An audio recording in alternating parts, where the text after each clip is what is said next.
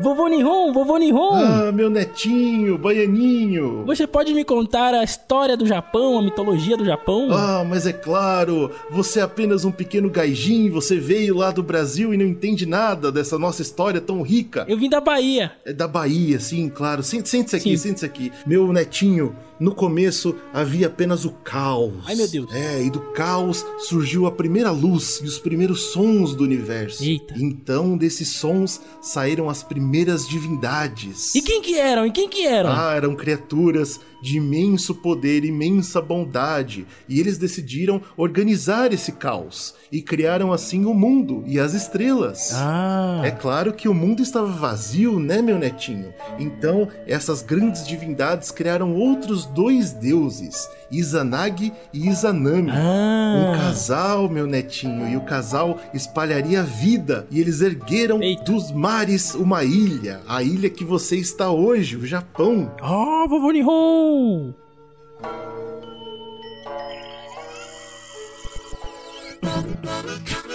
Você está ouvindo o Zcast.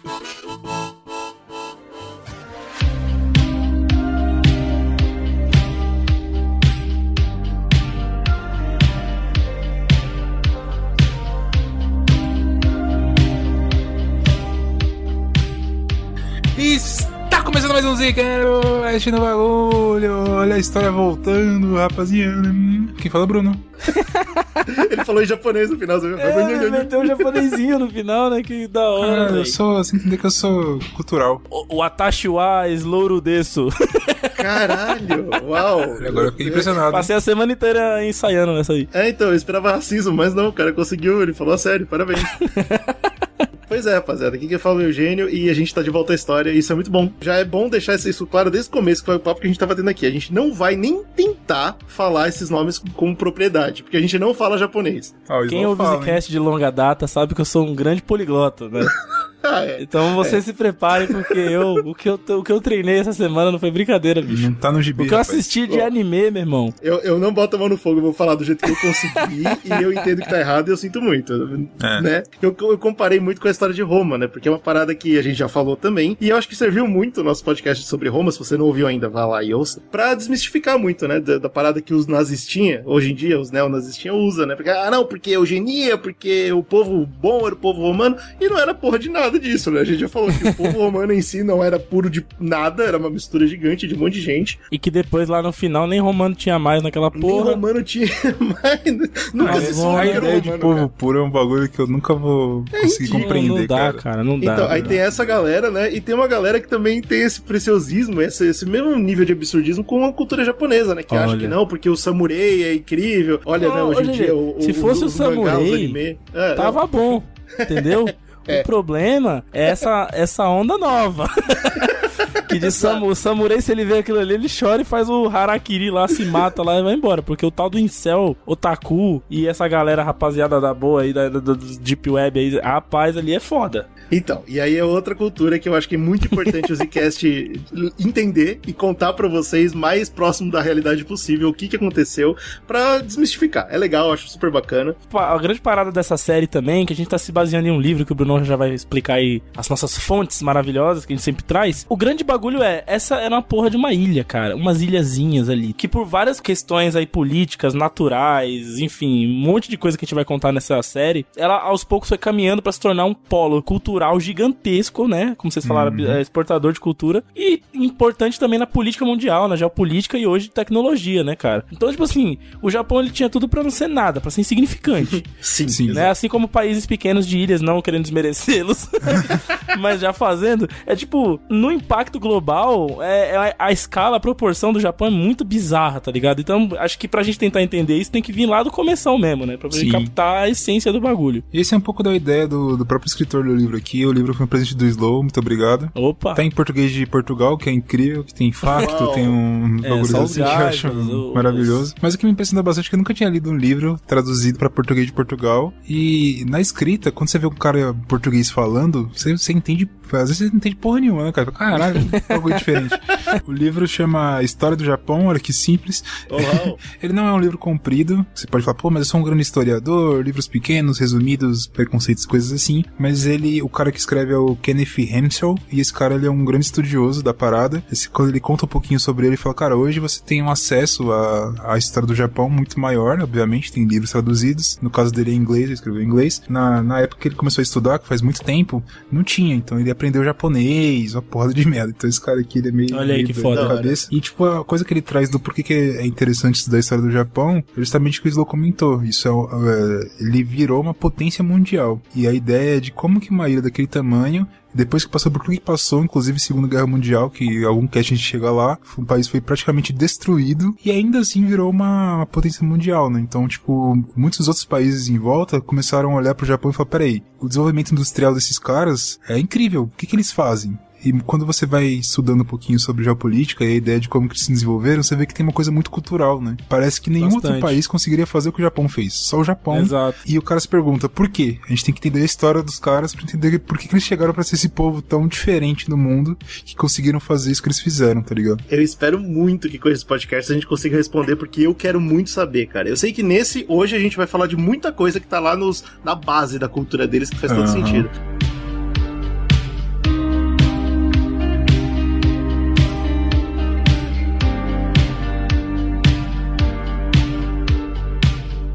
Mas uma parada muito legal do Japão é que a gente aprende muito da história dele graças à arte. E a arte, diferente de Roma, não foi queimada e destruída, né? Isso é uma É. coisa muito rica. A gente tem arte datando desde os primeiros períodos imperiais. Isso é muito legal. E aí, finalmente, uma das últimas coisas importantes também pra cultura, que vocês devem já ter percebido, é que a gente vai soltar pelo podcast histórias da mitologia, que obviamente fazem parte também. E a gente decidiu espalhar pelo podcast pra ir iluminando pra vocês algumas coisas que vão fazer sentido conforme a gente for passando pelo podcast. Exatamente. E assim, é claro que a mitologia é interessante, na própria narrativa do livro, o autor começa com a mitologia, porque, claro, né, mitologia, mas ainda assim, é, são mitos que foram contados é, sobre aquele povo e que é o próprio povo tentando explicar da onde, quais são suas origens e coisas nesse sentido. Eu lembro de um professor de sociologia que falava que a origem da identidade de um povo começa pelos seus mitos. Olha aí que Olha aí, frase olha, Faz incrível. sentido pra caralho. Pô, e se você tá ouvindo esse podcast, você já ouviu umas paradas aí que é triste. você vai ouvir coisa pior já. É, então, Mas faz todo aí. sentido, né, cara? Galera se reúne começa a se entender como gente ali, como população, e começa a criar suas histórias, não necessariamente só fictícias, mas as suas histórias de povo, né? Eu acho que tem algumas características da mitologia japonesa que talvez vocês vão percebendo quando vocês vão ouvindo. É que geralmente, claro que pode ter uma historinha ou outra que tem, tende a ter alguma lição de moral, mas diferente das mitologias do que a gente conhece, mais, mais famosas assim, eles não têm muito isso. tem muito a ideia de passar uma lição de moral. Quando você vê um, um deus, por exemplo, fazendo uma merda gigantesca, ele não é punido. No máximo, os caras falam, cara, sai daqui, pelo amor de Deus, vai ficar distante porque você tá fazendo merda. Mas não tem uma grande punição sobre isso. Tipo, cara, esse comportamento é muito errado. A gente tá muito mal acostumado com a grega, né? Que a grega os caras se esforçavam Tudo pra tem sair. lição, tudo tem É, moral. os gregos eram também eram chato pra caralho também, né? Quando, foi, quando começou a contar isso, foi lá pro século VII, se eu não me engano, com o imperador Temu. E o que ele tem, tende a fazer é usar é, a mitologia para vincular o imperador, a família imperial, como são caras que vieram das divindades. Então, é Ah, tipo, o deus que governava, foi tendo filhos e a gente vem daquele deus. O que é engraçado é que quando você vê a mitologia, vocês vão ouvindo as histórias aí, você percebe que na mitologia, entre aspas, todo mundo é deus. Pode crer, é Porque, verdade. tipo, os deuses eles descem na terra e transam e fazem filhos. Então todo mundo é descendente de deuses. A ideia do imperador é que o deus mais importante, a deusa mais importante, na verdade, É a linhagem, né, da linhagem. Então a minha É a que linhagem. gerou ele, né? Então por isso Exatamente. que ele é o imperador dos deuses ali. Exatamente. E é importante porque essa linhagem imperial que dura até hoje no Japão é a mais antiga do mundo, né? Olha aí. Então é interessante e ele faz esse vínculo. De vez em quando, o que ele propõe é que talvez tenha uma tribo que falava, pô, a gente segue tal deus. E essa outra tribo seguiu outro deus. E aí quem ganhou ficou, tipo, meu deus é maior? Foi isso? Olha Pode ser aí. que seja isso, ou pode ser que na verdade hum, não existiam deuses, olha que coisa incrível.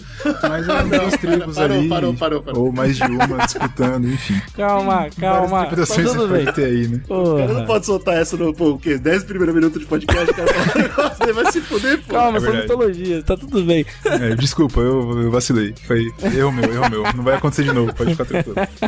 Puta que pariu. Mas eu acho legal, mano. Espero que essa ideia que a gente trouxe de soltando os trechinhos de contos e, e mi- mitos aí ao longo do podcast venha elucidar algumas coisas, né? Porque a gente é tão diferente a maneira como eles enxergam, né? Esses mitos e as divindades deles. É a própria ideia do Oni, né? Que é o demônio, que pra eles não é algo necessariamente negativo, inclusive traz até sorte. Ah, o Brunão E- falou, é tudo Deus, cara. É tudo também Todo mundo é Deus, e É, cada um tudo é tem- divino, cara. O japonês é divino. Você Tá viu lá. A gente ainda vive nessa, nessa divindade monocromática aqui do ocidente, que é uma porra. Mas vacilei também, me perdoa. Porra, Segue, senão o pai vai errar.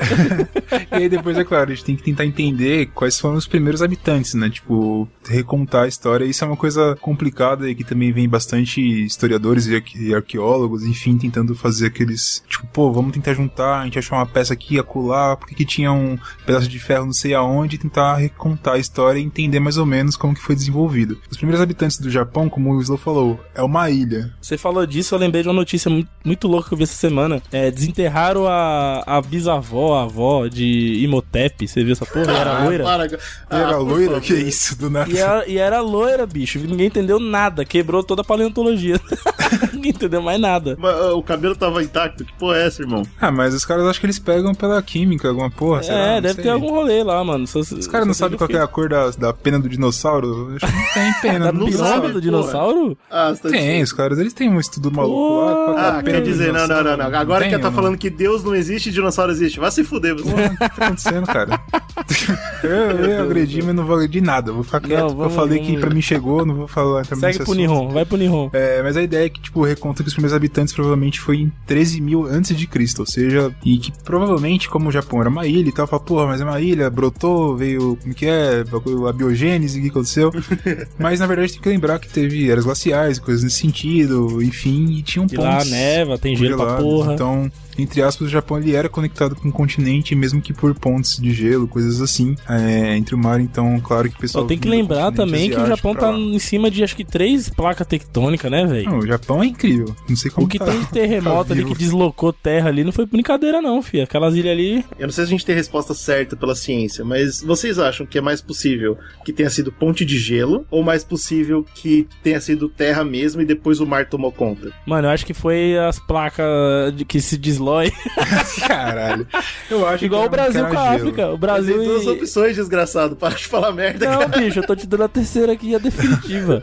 O, o América do Sul e a África era grudada, né? E aí tem a porra de uma placona lá Não, que mas lascou animal, no tô meio. falando milhões de anos, cara. Tô falando, porra. Agora pouco, 13 recente, mil, cara. seu animal. Antes Não, bicho, os caras. Os o, cara... Slow, o Slow acredita que o Piteco tava lá com os deuses. Não, o Slow é maluco. Exato, cabra. Porra. É porque essa época a gente tem que lembrar que teve era glacial, né? Tava acabando a era e ficava frio de novo, aquela parada toda incrível. Então, o que eu, tava vendo do livro, Isso aí é canoa, era gente. um, Canoa. era um tipo de gelo Meu mesmo. filho da puta. Os caras faziam canoa já, pô. Não, não, vem, não vem desmerecer os brother, não, das antigas. E tem até gente que acha que, tipo, os primeiros seres humanos que de fato chegaram na ilha do Japão tinha, sei lá, mais de 30 mil anos, 200 mil anos na verdade. Mas o, o último fóssil encontrado, tipo, o fóssil mesmo, o mais antigo que a gente encontrou no Japão é de 30 mil anos, que era um fóssil humano. Não Olha é aí. o mais antigo do mundo, mas aparentemente o pessoal tava entrando por lá. Mas os primeiros Nossa, habitantes, ah, de 30 fato. mil? Já, então, há 30 mil anos já tinha passagem de. de Já tinha ser o que, humano que, que lá. era? O que, que era? Já não era Homo sapiens ainda, né? Então, era outra- é, tem uma coisa. discussão da galera que fala, pô, será que era Homo sapiens ou Homo erectus? Não, não se sabe. Aham. Não- Porque eles eram nômades, todos eram nômades, né? Todos. Então não Mas dá os pra primeiros saber. né? habitantes mesmo que a galera comenta, tipo, a pessoa que tava habitando a parada, eram poucas pessoas, que nômades e etc e tal, era tipo 13 mil anos antes de Cristo. E aí, tipo, aquela parada, né? É difícil você tentar começar a descrever esse povo, porque você não tem porra nenhuma. Mas outro detalhe também é porque naquela época provavelmente eram nômades, era uma coisa sazonal, então tipo assim, putz, nesse tempo aqui tá legal ali pra pescar, pra fazer alguma coisa ali, ele vai por ali, depois ele volta, enfim, fica andando pra encontrar coisas de caça, porque era um povo, né, que ia lá pra caçar e colher coisas que tinham, certo? E o Japão também não tem muita coisa. E, ah, nessa época eles não tinham descoberto arroz ainda, vai demorar. É, exatamente, não, nem tanto, viu? Mas a gente vai entrar no, no arroz aí, o arroz é uma coisa que eu fiquei impressionado, sabia dessa porra não.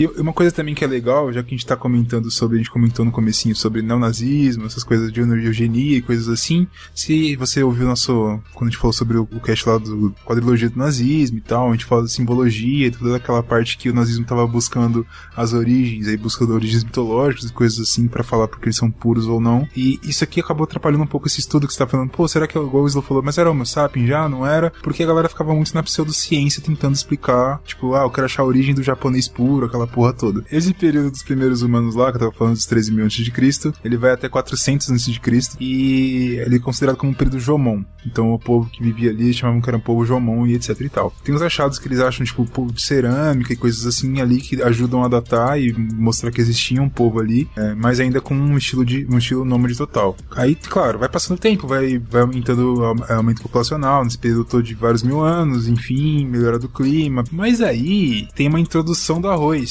entendeu? No finalzinho do período Jomon, entra a introdução do arroz. Isso aqui foi uma coisa que, que eu fiquei muito impactado, porque eu, eu tinha na minha cabeça que o arroz vem do Japão. Porque a maioria da cultura que a gente consome, que vem do arroz pra caralho, é japonesa, e eles, eles levantam muito a bandeira. A gente vai falar mais sobre isso, mas você vê que o Japão ele tem uma ideia de ser uma cultura do arroz, o arroz é muito importante pra minha cultura e tal, como se fosse um símbolo nacional mesmo, tá ligado? Então, é louco isso porque essa série vai quebrar alguns paradigmas na nossa cabeça, né? Você vê, por exemplo, a Coreia, tem outros países que também, né, é, consomem muito arroz. Porque, na verdade, tudo isso não veio de lá, veio da China, né, brother? É a. China que levou tudo. tudo. Tudo veio da China. Aí, depois pegou nos outros. então, o arroz não é diferente, né?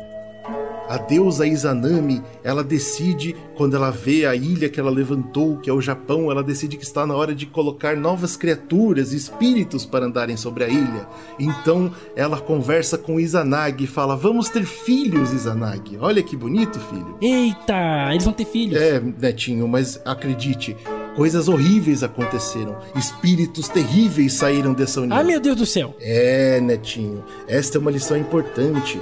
A mulher nunca deve escolher o momento de ter filho. Isso é trabalho do homem. Mas isso aí é no Nihon ou é no mundo todo? É no mundo todo, meu filho. Ah, entendi. Agora, Netinho, eles sabiam desta regra. Izanagi decide então a hora de ter filhos e Izanami apenas concorda, como é o dever da mulher. Entendi. Agora dá certo, Osso. filho. Eles têm ótimos filhos, espíritos maravilhosos que preenchem toda a ilha e para caber tantas novas criaturas, eles criam novas ilhas. É por isso, Netinho, que o Japão é um, repete comigo, arquipélago. Arquipélago. Muito bem, meu netinho, muito bem. Mas infelizmente, nem tudo são flores, netinho. Em sua última gestação, Izanami dá à luz a um novo deus, Eita, um rapaz. deus do fogo, Kagosashi. E de tão poderoso que era esse deus, Izanami perde sua energia vital e é levada para Yomi, o reino Ai, dos ai, mortos.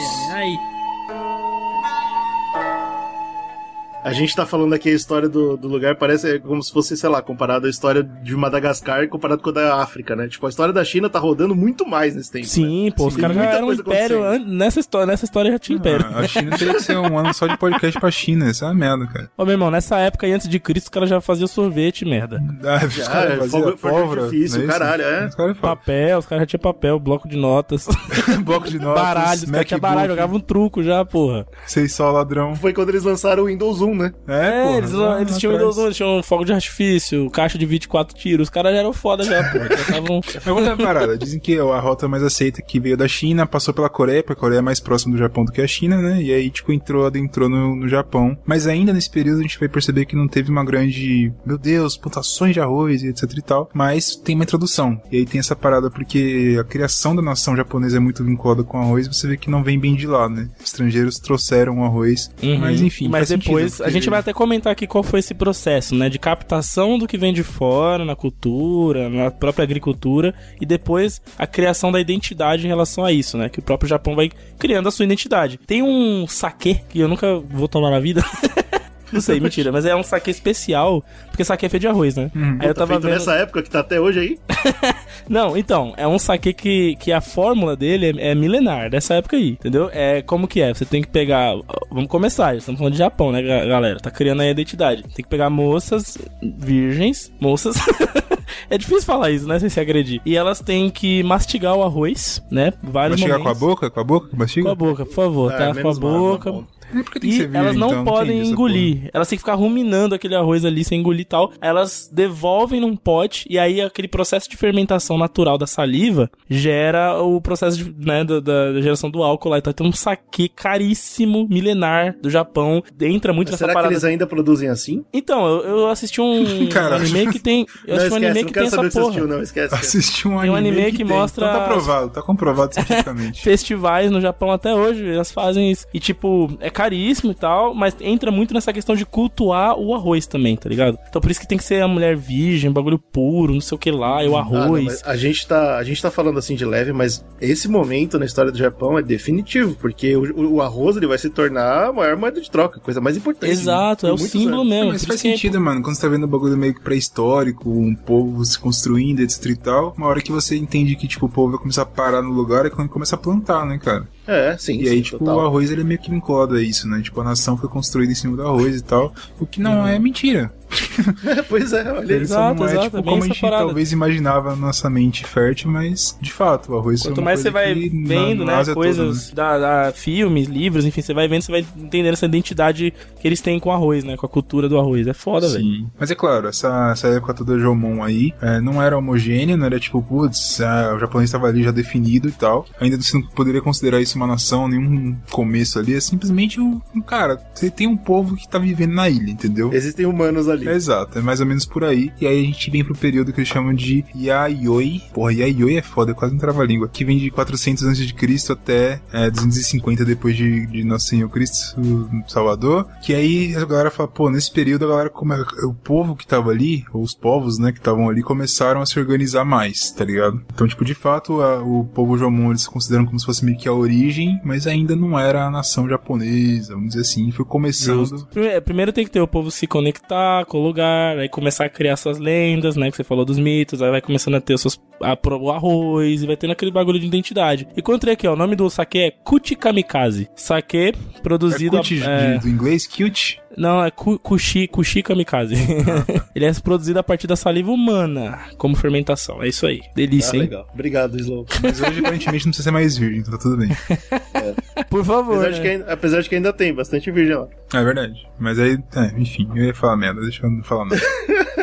É, uma coisa que a galera descobriu é que perto desse- dessa época de 400 a.C. que muda pro Aioi, e tem alguns historiadores, enfim, que acreditam que pode ser até antes, o Japão foi invadido.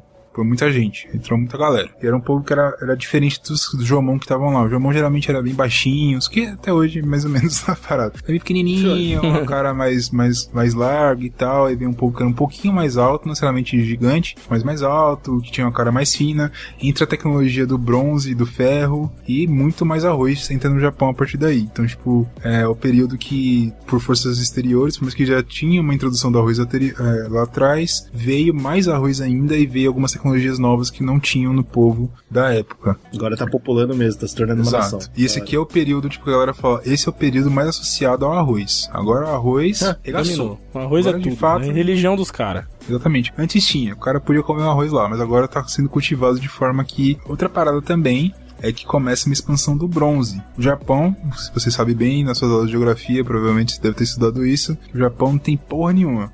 nada, nada, O nada. Japão é péssimo em qualquer coisa mineral, tipo ferro, não sei o que. Apesar de hoje ser uma das nações de tecnologia mais pica do mundo, não tem É. porra nenhuma. Não tem o nióbio, como diz o, né? Não. o. Não tem, não tem, cara. Infelizmente, isso que tá em falta lá. Então o bronze lá, ele representa, tipo, ferramentas metálicas e coisas assim. E quem possui isso é, é uma pessoa elevada, porque você tem muito pouco. Diferente você tem um lugar que você tem muito bronze. Você tem pouco bronze, É, tudo poucas lá é ferramentas de bronze. Quem tem é embaçado, tá ligado? Até eu já ouvi dizer que água mineral hoje em dia no Japão ela é uma das mais caras, tipo, acho que junto com Singapura, assim, tipo, comparando, né, é, no mundo inteiro. Porque não tem, né, mano? Os caras não tem fonte, tipo, pra, pra todo mundo. Tem que importar água mineral.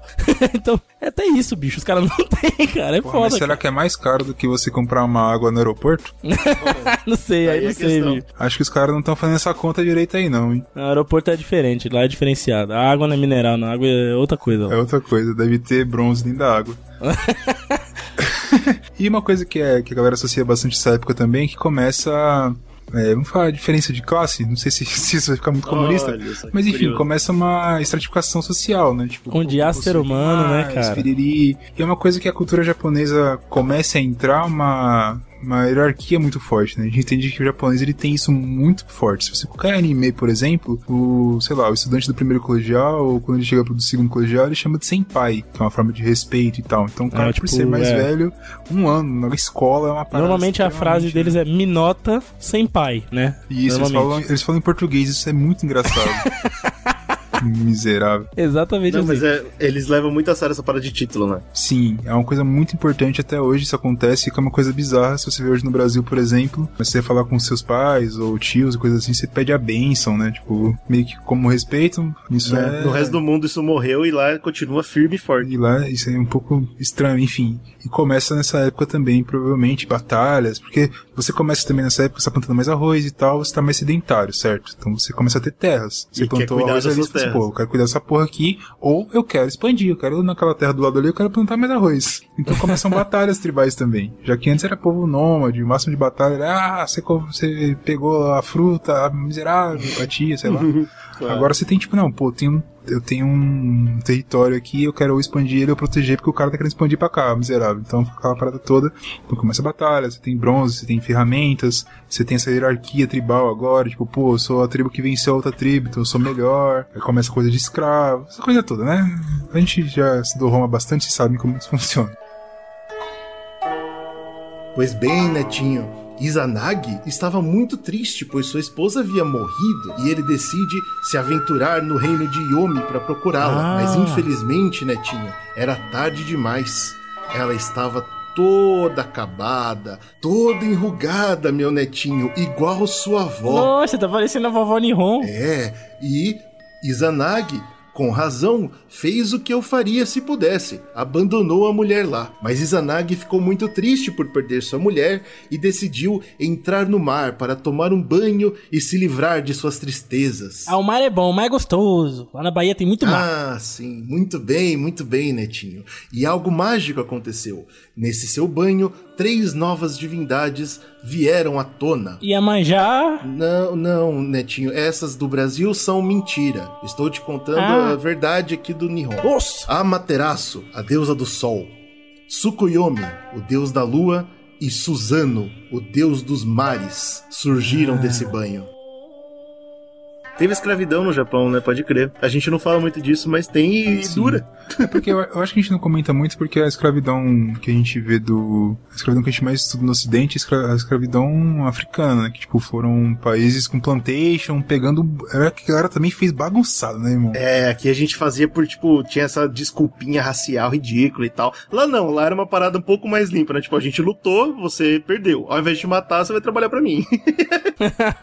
Então existe essa parada racial no Japão muito forte também. O japonês se, se achar. Né, Segunda Guerra Mundial É, tá é um aí, bagulho né? meio xenofóbico, ao mesmo tempo que tem essa questão da, desse nacionalismo bizarro, né? Da questão do da povo, Ah, assim, essa parada. escravidão no Japão é uma coisa complexa, mas aqui é, uma coisa Eu mais acho que dá tribal. pra né? entender a xenofobia japonesa, porque, pô, é uma ilha isolada, né, cara? Então é muito mais fácil você imaginar que todo mundo pra lá do mar é diferente de você, né? Apesar que. Pô, eu, eu imagino parada, que é mais né? fácil do que, por exemplo, na Europa, tá ligado? Que tem uma galera diferente, fala outra língua, só que mora duas léguas pra lá. Foda se você achar melhor. Mas é, eu acho que, tipo, independente disso, é aquela parada de você se tornar é grupo, né? É cultura É de claro, grupo claro. total. Então, tipo, tá eu, você e o Slow, a gente é um grupo, a gente vê um grupo diferente, a gente fala, ah, esses caras são diferentes, eles não são igual a gente, tá ligado? É, eles são inferiores. Por mais que, é, pode ser que seja assim, o Slow, é cheio dessas coisas. Tô brincando. Mas assim, essa parada de você se diferenciar pro grupo, seja de ilha ou não, até porque a gente tá vendo que tem bastante contato, mesmo sendo uma ilha, com outros povos, né? Enfim. Uma outra coisa que acontece também, eles começam a fazer vidro é, e metalurgia, outros metais e coisas assim. Então você tem, tipo, arroz, vidro, pau, metal, bronze, não sei o que, começa um aumento de comércio também. Então você vê a sociedade se desenvolvendo, e ao mesmo tempo que o que a gente tem de relatos desse período todo foi como eu comentei lá no comecinho, são relatos chineses. Quando os chineses começaram a ir lá, que o chinês já- era muito mais civilizado no sentido de ser mais organizado, né? Então tinha um im- imperador. E essas tecnologias não eram novidade pra China também. Exatamente, Não pra era, China Isso não era era. normal. Então a China ia lá pra ver, pô. Os caras não estavam falando sobre aritmética na China, entendeu? É, o japonês exato. descobrindo o No arroz. Japão os caras estavam terra vibe. plana, na China já, porra, terra incrível, enfim. Pera aí. Mas é bacana, né? Eles anotando. Tipo, olha só, agora os caras dominaram o vidro, entendeu? É, é parece porque- os Anunnaki observando a gente florescer Então, na Terra. exato, é, é exatamente isso, cara. Imagina como seria a história da Terra escrita por alienígenas avançados. Cara, Isso, isso eu queria ler. Se eles entendessem o- um, terço do que Puta. acontece aqui, eu ia falar, pô, vocês são bons mesmo. pra caralho, Porque velho. eu tô vivendo aqui e não tô entendendo nada. Imagina os caras. Mas o que é engraçado é que um dos livros que são, que é- são principais, tem alguns lá que o cara cita de referência, que são os livros que eles pegaram pra, pra ver essa, essa parada e tal. É, chama Terra de Wa, WA só. Esse Terra de Wa seria Terra dos Anões. Então os chineses entram, ah, Não. Terra, um monte de anão, que porra doida. Pô, aí eu entendo o ódio. Começa o bullying aí, né, cara? Caralho. E tem outra coisa, tipo, eles eram considerados, aquele povo ali japonês e tal, que não era japonês na época ainda, mas enfim, aquele povo era considerado os bárbaros da Ásia. Tá ligado? Claro. Aham, sim, o povo, os chineses Coreia, não China, olhavam ninguém ali em volta como semelhantes, né? Tipo, Ah, mano, era quase um zoológico. Você ia pra ilha pra ver como eles estavam se tratando. Tipo, ah, que legal. E voltava pra casa. Claro, né?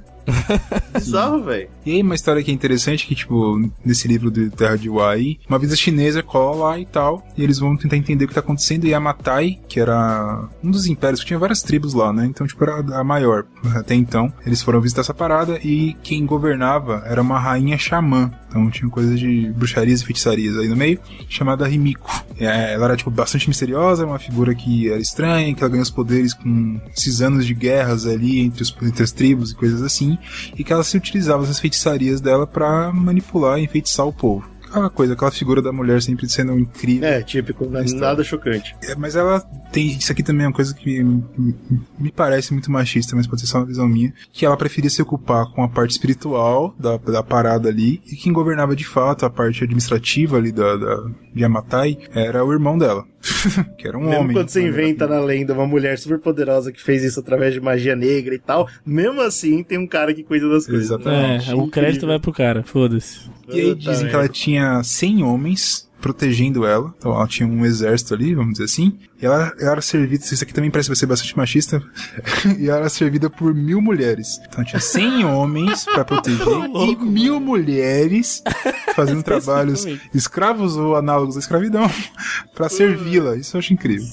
Tá bom. É, e também quem e tinha um outro criado, um criado homem, que era quem fazia a comunicação com o povo, que é uma outra coisa incrível também. Então, tipo, quem go- governa, entre aspas, é uma mulher, mas quem se comunica com o povo é um cara. Aí você pode ter a interpretação de que ela não, não se misturava com a, com a, né, com a plebe. Eu não sabia fazer nada. Ou de, né? enfim, tem que ser um homem pra falar, senão os caras não aceitam também. Enfim, não quero entrar nesses detalhes não. Mas o que é interessante é porque teve essa visita e tal, teve esse contato com, com a China e ela mandou alguns tributos e tal pro imperador chinês, o caralho. Falou, cara, você é show de bola. tamo Toma aqui junto." um sapo que eu enterrei aqui no, no É. pé do quintal aqui. Tributos, tributos. Hum, Aposto que ela mandou um saquinho de arroz Tem que ter mandado. Isso aí é obrigatório. Sem dúvida nenhuma, isso aí não tem nem dúvida. Isso aí até aqui no Brasil o povo usa com negócio de arroz pra não sei o que lá. É, né? entra em quermesse, né, com um quilo de arroz. Tem isso aí, é verdade. tem o bagulho, seu celular molhou, você bota no saco de arroz. Bota no arroz. pra absorver água. também. Tá Um vendo coisa, aí? cara. O arroz, ele é multifunções, né, cara? E aí, ela manda essas paradas e tal, e, pô, o imperador fala, pô, essa terra é legal, a terra dos anões aí é show de bola, parabéns. Manda, tipo, presentes e coisas assim. Só que pro imperador chinês, o entendimento dele é, a Yamatai, que era um, um povo dentro do- dos vários que tinham ali no Japão ali, né? Esse aqui é o povo, é quem com- comanda o Japão, essa, essa mina aqui. É isso, Ah, Yamatai que, que tá em domina. contato com o Império Chinês. Exatamente, então pro Império Chinês, vamos dizer assim, tipo, pra ONU, Aham, quem sim, sim. comanda é São Paulo, por exemplo. Foda-se o resto. Então eu vou falar com o governador de São Paulo, não vou falar com, sei lá, o governador do estado. porque Quem manda é aqui, porque foi quem trocou ideia comigo, cara, gente fina. É meio Faz que por aí. pra tá caramba ligado? pra China fazer isso, né? E é interessante, porque você acaba ganhando um pouco mais de poder, de certa forma, né? Eu sou reconhecido inter- internacionalmente como quem manda essa porra aqui. Me respeitem, Ah, a China anões. já fazia até geopolítica nessa época. Os caras eram muito avançados, pô. Muito Cara, avançado. era. E, Claro, alguns anos depois, em 248, ela acaba morrendo. Ela é acompanhada por 100 escravos sacrificados. E aqui eu acho interessante, porque eu não sei se o escravo quis se sacrificar, ou se ele foi meio que obrigado a se sacrificar pra essa palhaçada Eu chuto que sacrificaram ele. É, eu não Também tô duvido. achando. Tá? Mas enfim. Só que assim, interessante, né, cara? Porque é uma cultura semelhante com o egípcio, por exemplo, né? Sim. o servo faraó. isso e o- desse certo pra eles, ia virar o Egito. Olha que Porque loucura, mano. Dizem até que, tipo, os túmulos e tal, e livros escrevem bastante, não peguei aqui detalhes pra gente não ficar entrando neles, mas eles faziam coisas parecidas com pirâmides. É claro que não era uma pirâmide, mas era tipo uns montinhos, tá Ah, não, mas isso aí, Curioso. mano, isso aí é, é muito louco porque tem essa galera dos Anunnaki aí que fala que trouxeram as pirâmides, né? Uhum. Que tem no mundo que inteiro. vários né? lugares do mundo tem as pirâmides, né? Tipo, é isso, bicho. O ser humano, ele foi melhorando um pouquinho, ele foi aprendendo a empilhar pedra, cara. E é a vida. Pô, é bonito, Porra. da hora. Exato. E aquele bagulho que você vê, né, tipo, do, do poder, né, cara? Eu tenho que morrer, mas eu tenho que fazer uma porra gigante, tem que matar 100 escravos. Ah. Esse Porque eles nem acreditavam que iam de fato morrer, né? Pra eles era uma passagem pra talvez um mundo Eu nem sei que místico. religião que eles tinham nessa época, acho que não tinha nenhuma. É, sei cara, lá, mina era tipo- xamã, cara. Confia, é, É, loucura. Bagulho muito louco, tipo, ó, eu vou construir meu castelo aqui, quando eu morrer eu vou morar nele, tá ligado? Nessa vibe. E vocês que são meus escravos aqui vão comigo pra me servir lá também, vou trabalhar lá, morto, nem fudendo. Nunca trabalhei na minha vida, vou ter que trabalhar agora. Agora, depois de morto, vou trabalhar agora, vai se fuder, vem comigo. É, Até aí eu tenho que concordar. Mas parada. É que, obviamente, depois da, da morte da, da pessoa que mandava ali na parada, entra um caos ali, um período de caos, enfim. Até que a família da Rimiko lá tinha uma, uma jovem, não sei se é a sobrinha, a filha sobrinha, enfim. Tinha uma jovenzinha que era da família dela de sangue e acaba, com só 13 anos, acaba assumindo o poder. Opa, então continua na linhagem da Rimiko. Eu achei que ela ia sair fora. Sim, depois fica meio doi- doideira, tá? Mas enfim. Ah, tá. Por enquanto é isso. Então, pelo menos nesse começo da história do Japão, essa família Yam- Yamatai, a família Yamatai era a que meio que mandava. Sim, aparentemente se mantém, mas a gente vai, vai indo.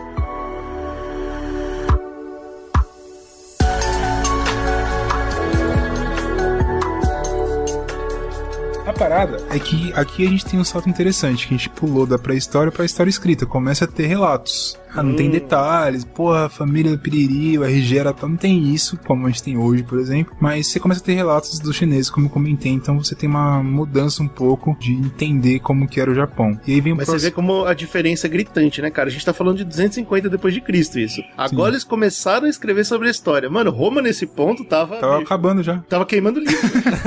O Mar tava Subindo tava muralha já terminando. por cima de outra muralha pra derrubar os cabas na porrada lá. É, diferente, o ritmo é diferente, o diferenciado. ritmo é outro, velho. É, totalmente outro. E aqui a gente tem no período Kofun ou Yamato, que é 250 até 710 depois de Cristo, no Senhor Jesus. E aí, de fato, a gente tem o primeiro imperador japonês que é, foi comprovada a existência. Então daí Olha você tem relatos, certo? Não é uma lenda de que ninguém contou, não. Tá lá, tá lá registrado. O Agora caba tem, tava tipo, lá. O, o consenso, pô, não, agora a gente tem o primeiro imperador e é desse cara que vem vindo a linhagem até hoje e tal. Então, Mas uma é pergunta, esse imperador, como ele era imperador do que mesmo, assim, de toda a ilha? Mano, Aí que é tá. aquilo lá, é o cara que tá em contato com a China, né, velho? É. Exatamente. Ele tinha Tá. contato de um- do império, vamos dizer assim, o império mais forte do Japão. Então não Que necessariamente era o que tinha contato com a China, devia ter uma Exatamente. posição É. mais privilegiada ali. Ele nas não era unificado, mas acaba se unificando depois. A gente vai entrando nos detalhes. Esse cara é o Suijin. Suijin! E o que é foda é porque nos relatos fala- é, consideram ele como o décimo imperador. Por isso que fala, puta, tem alguma coisa pra trás aí que ficou meio perdido. Será que a Remiko tá no meio? Enfim. Ah, mas a gente sabe se pelo menos ele é da família do Yamatai ou não? Cara, não sei.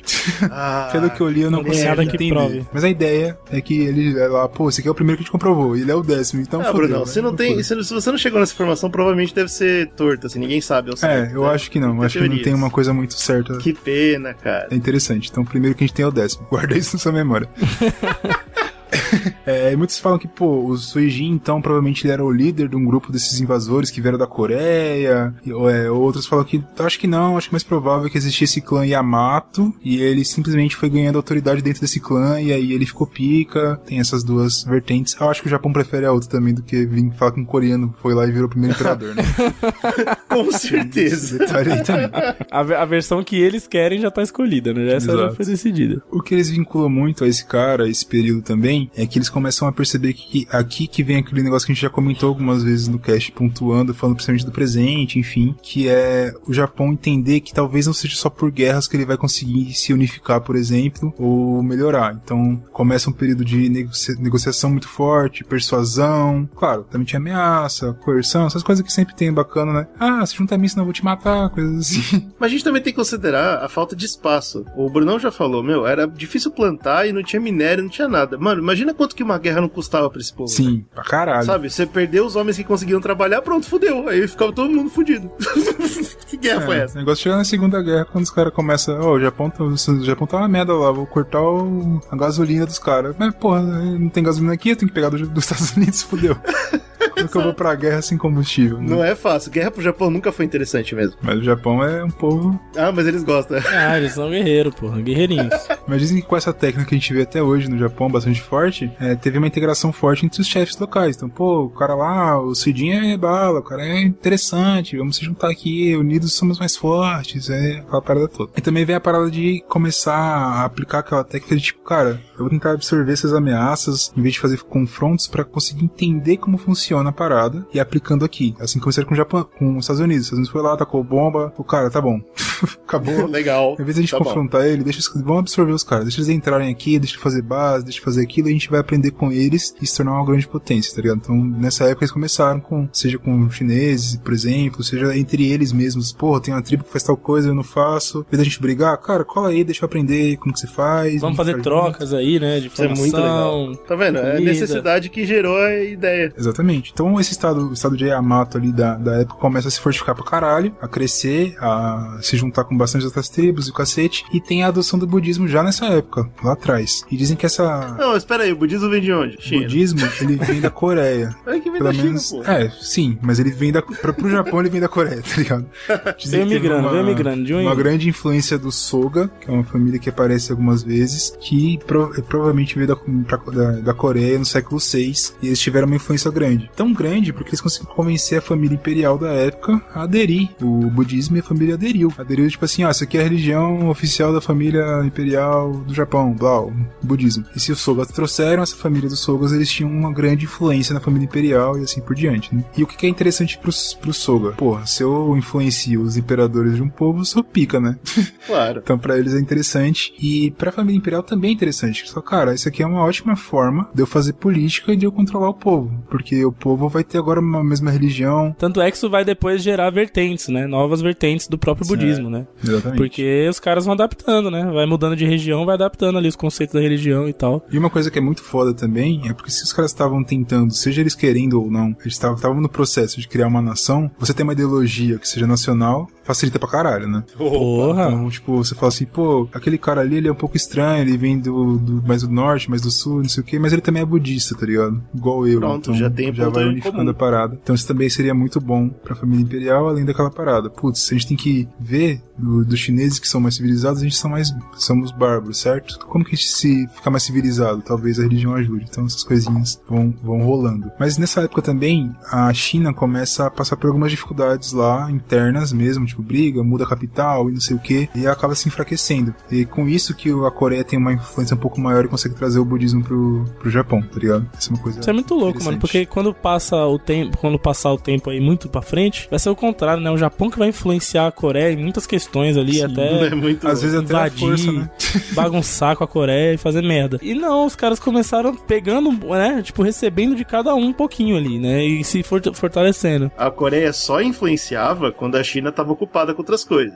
Então dá pra perceber que a Coreia era um jogador pequeno nessa brincadeira. toda. Sim, com Infelizmente certeza. não deu certo pra eles, né? Mas olha que interessante, tem um- uma rivalidade com a China, não no sentido de guerra, rivalidade no sentido tipo, pô, a gente vai ser tão civilizado quanto, ou até mais, daquele negócio, absorver, ah, então beleza, é assim que você faz, eu vou fazer melhor. Uhum.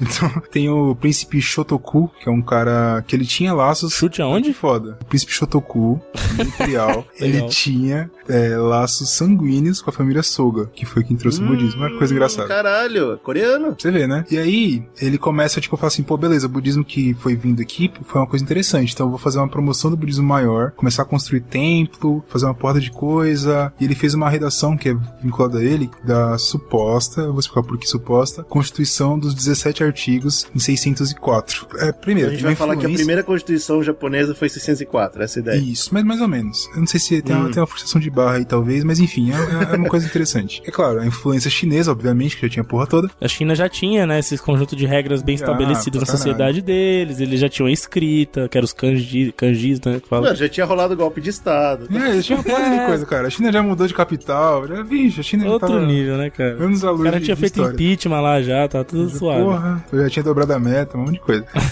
Mas por que, que é mais ou menos assim? É Porque na verdade era só um conjunto ali de orientações pra alguns funcionários, tá ligado? E aí tinha uma ênfase ali em trazer, tipo, cara, vamos focar na harmonia e lealdade. E, claro, com autoridade divina, ou, veja bem, o imperador. que é a Deus, Deus acima de todos. Então, tem que ser Exato. uma parada harmoniosa, todos, a gente tem que acima se. Isso tem aquela parada, pô, um povo harmonioso é um povo que não tá em guerra entre si, eles estão se unindo, se transformando numa nação, enfim. Então é mais uma. Isso é a maior força. A maior assim. força do Japão até hoje foi isso, entender essa porra. Sim, eu acho que sim, mano. Outra coisa que ele fez também que é importante, olha aí, eu quase um comunista aqui, hein? Ele fez uma reforma pesada, é, nacionalizando a terra. Falando, nossa, a terra aqui agora é, não é tipo mais assim, ah, eu cheguei isso aqui, é um pedaço de terra e eu vou tomar pra é meu. Não, isso aqui é, da, é lá. do Brasil, entendeu? É do, do Japão. Você não pode chegar e tomar, não, não existe isso. Entre aspas, no Brasil você não pode chegar num- numa terra, lá, você vê uma terra e falar, ah, essa terra aqui é minha. Não, não é sua, não é assim, tá ligado? Ah, hoje nós somos donos da primeira camada de terra do nosso terreno. Dali pra baixo já não é mais seu. Por exemplo, se é, você é- achar É um. do Estado, né? É, exatamente, tá ligado? Se você achar um minério de ferro ali, pera aí, isso aqui é do Estado, pera aí. Mas aí o que é interessante? Tem uma força. fortale- é, se fortalece pra caralho o governo, né? Entre aspas. Porque você fala, pô, agora vou fazer o seguinte: os campos de arroz, eles são. vão ser atribuídos pelo governo. Então você não vai chegar e Tudo tomar qualquer Japão. coisa e fazer assim, porra, Ih, isso aqui é um rapaz, campo de arroz começou. meu. Não, o governo vai chegar e falar, ó, Começou com imposto é roubo? eu acho o contrário. Ele vai chegar e falar assim, cara, de cada, cada seis anos, cada homem adulto vai receber 12 ares de terra lá pra plantar arroz.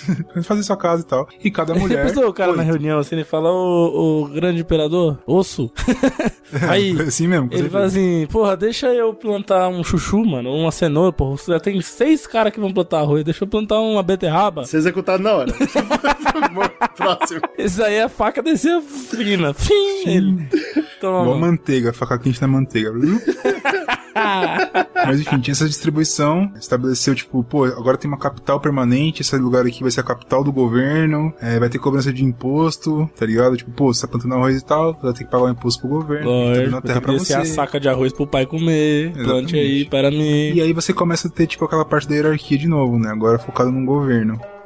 Netinho, antigamente, quando olhavam para o céu e viam o sol e a lua ao mesmo tempo, diziam que Amaterasu e Tsukuyomi trabalhavam juntos para trazer luz para o mundo. Eita, era luz, muita luz. Sim, por isso você deve ser bom com seus irmãozinhos. Infelizmente, essa relação não durou muito tempo, pois Tsukuyomi passou por uma aventura terrível. Ele foi chamado para um banquete, onde a deusa da comida, Ukemochi, dava todo tipo de vegetais e verduras e frutas para ele. E ele achou tão bonito aquela abundância que ele queria muito saber de onde vinham esses vegetais.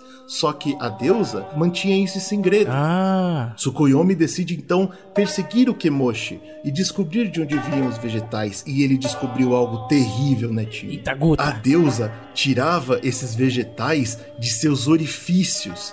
Do nariz, da orelha, da Ufa. boca, todos os orifícios. Eita, vovô Nihon. Até de lá? Até de lá. Tsukuyomi ficou enojado e decidiu assassinar uma mulher tão impura. Mulheres não devem fazer esse tipo de coisa com vegetais. Vovô Nihon, é por isso que beterraba tem gosto tão ruim? Não diga tais coisas, Gomen. Netinho. Tsukuyomi assassinou a deusa e dividiu Nada seu corpo em vários pedacinhos. Por isso, Netinho, que cada lugar da Terra tem vegetais diferentes. Olha que interessante. Ah, Por isso que na Bahia tem muito chuchu. Ex- Exata. E coco. Uma curiosidade que eu, que eu achei é porque nessa época eles começam a usar o nome Nippon ou Nihon, que a gente tanto ouve falar, que é nascente do sol, né, e tal. Terra do Sol E, Nascente. e aí daí Terra do vem, né? É, significa nascer Nascente do, do sol, sol, é né? a porra do português traduzindo que me fudeu, desculpa. Tanto é que chama até hoje, né? Terra do, do, do Sol Nascente. Tá na bandeira deles a bolinha lá, que eu acho que deve, ter o, deve ser o Sol. Vamos chegar lá ainda nessa história. Mas é. O, o- e é por isso que chamam eles de, de nipônicos, né? Tá aí, ó. Nunca soube. Por que que fala o japonês é nipônico? Pô, Que? como tu é ignorante, cara? Como é que você não sabe Porra, disso? mano, mas pra mim Japão é Japão, entendeu? Os caras vão traduzir, por que, que não O cara deixam fala chamar de japonês é nipônico é foda. Não, o slogan é japonês. japônicos, esse É, japônicos, claro. Porra, vai se Ah, fuder. porra, mas quando você vê lá o cara, o cara da Nippon, Nippon. Eu não sabia Então, de onde e- vinha essa merda, cara. Agora eu sei. Uma coisa legal, uma coisa legal do Nihon ou do Nippon é que, na verdade, quem deu esse título, entre aspas, pra eles foi a China, né? Tipo, eles pediram muito, para de chamar a gente de terra de anão. Provavelmente, cara. Acho que ele fala assim, cara, tá me bom. chama disso aqui, ó. Porra, a gente tem a Terra do Sol Nascente incrível. Ah, não é foda, cara. Isso é me Ah, desrespeita. não é foda. Agora eu sou imperador Exato, tá com poder centralizado. Porra, me respeita, pelo amor de Deus. Mas é legal isso, né? Olha só, como o Japão ele criou força, né? O suficiente pra exigir. Falar, vamos parar com esse nome, eu quero outro. Isso é bem legal. E aí a gente vai chegar no imperador que eu comentei lá no comecinho. O nome dele que é o Temu, foi no século VII, que é o cara que ele fala, pô, a gente tá bem estabelecido e tal. E aí ele quer, tipo, focar na ascendência divina. Fala assim, cara, beleza, a gente tem aqui o budismo na parada, o shintoísmo também tá rolando, a galera acredita nisso e tal. Aí o imperador tá, tá forte pra caralho, agora o império tá com uma força que nunca teve antes no- nessa nação que tá nascendo e tal. Preciso vincular essa porra com uma linhagem falando assim, cara, eu vim de Deus. Eu preciso fazer a manutenção do poder. Exato, e aí vem toda a história, aquela história mitológica e tal, e é claro que o imperador Temu que encomenda essa porra, né? Tipo, bota aí, escreve aí, porra, que nós viemos lá do dia Nessa época, a história- é caralho e tal. De Adão e Eva, né? Negócio assim? Não. Não, Exatamente sério, isso. A história é muito furada ainda, né? Então a gente não tem como saber se esse Temu é descendente da família coreana, família Soga. Não dá pra saber. né? Cara, provavelmente sim. Aqui, aqui eu acho É, que não. dá pra ter uma noção de que se o cara, o príncipe lá, ele era da família Soga e tal, então. Tinha algum Se, parentesco, se tinha, continuou, né? né? É, mas a parada é que ele mete essa daí, ó, vincula que eu vim da porra do Ama- Amaterasu lá, que é a porra da deusa ma- maravilhosa lá. Eu vim de lá. Meu sangue é divino, E porra. acabou. É, meu sangue pode, o seu não. Exatamente. Vambora. Então põe isso na história. É a raposa de sete caudas, não é isso? Exatamente. Uau. E é, É, é engraçado que. Mas ó, a Materazo, que é a deusa, né? E o outro que é o Suzano, Susano, sei lá como é que fala. Eles são poderes do Naruto, né? Tem a Materazo, que eu acho que é um poder lá, maluco. Eu não sei qual poder, desculpa, Ah, galera. Se tem uma coisa que a cultura do anime soube fazer foi usar errado a cultura japonesa. Ah, cara, eu acho não, acho que não, acho que não.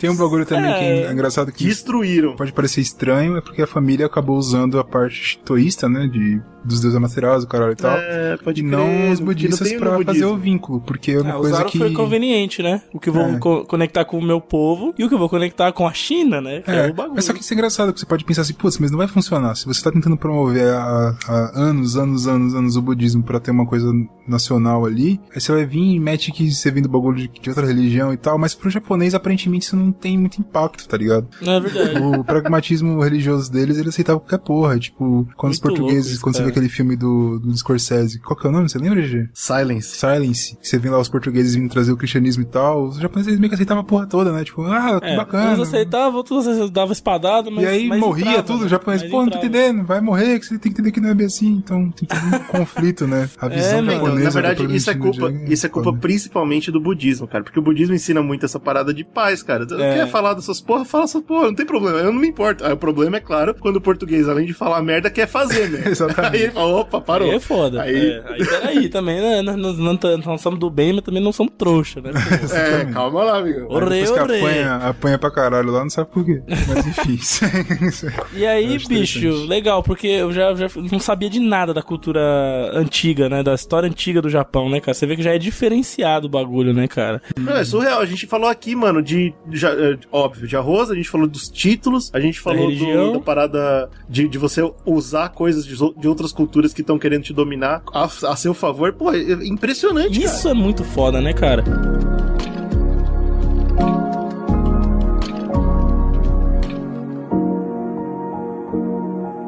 Agora que as coisas estão mais estabelecidas, né, ali a gente vai entrar no período clássico do Japão. Então, Caralho. Agora a sociedade está organizada, né? Nós temos um imperador, claro, quem é que manda. Obviamente não era em todo o território, mas ele tinha uma grande influência ali, principalmente nas, nas bordas ali do território, vamos dizer assim. E a Coreia, a China já identificava ali como o Nihon ou o Nippon, né? Porra, tem um povo ali, tá ligado? Já não é mais aquela galera aleatória ali, tá ligado? Não é bagunçado, E- né? Esse período que a gente vai entrar é o período Nará. E esse período ele passa ali de 710 depois de Cristo, né? E é um período conhecido como um período tranquilo, um período de paz, de florescimento da cultura. Por quê? A gente termina esse período clássico com a, com a organização do centralizou pra caralho ali na imagem do imperador, que é um filho de Deus, é Materazzi, o caralho. e aí acontece que tipo, depois de toda essa essa centralização que o imperador Temu faz, é, entra no poder o imperador Momu e ele morre. Depois de um tempo ele morre, Boa. porque né, a vida é Acontece. essa. né, tudo cara? bem. Ninguém sabe, eu não encontrei o que aconteceu, só tá lá e morreu. Só que aí vem um período agora interessante na, na história ali do início do, do Japão, dessa sociedade centralizada, que vai vir imperatrizes, né? Pô, isso é inesperado pra caramba, cara. Bastante, cara. Eu não, sabia, não fazia ideia dessa porra. E a primeira que entra no poder é a Imperatriz Gemei, ou como é chamada também, a Geimyo. Ela entra em 707, depois da, impera- da, da morte do imperador, e ela é a quarta mulher a entrar no trono dos Crisântemo, né? Que é o, o trono que eles chamam lá, que é aquela- aquela cadeira que o imperador senta até hoje no Japão, né? Ela é a quarta mulher, de acordo com os historiadores, que provavelmente foi, pelo menos por um certo período, a líder de um território no Japão, tá ligado? O- Obviamente antes não era tão centralizado, que nem o Brunão falou. Tinha o imperador preferidinho da China, mas tinha outros, né? Outras O, famílias. Bru- o Brunão falou da Rimiko, por exemplo. Então, realmente, na história tem, Tem, casos. tem A casos. só E, não sabe, e ela, ao certo. e ela foi quando na- nesse período mais é, registrado, né? E ela se torna. ah, é bom, ela toma pra, pra casar com ela o príncipe herdeiro, que era sobrinho dela.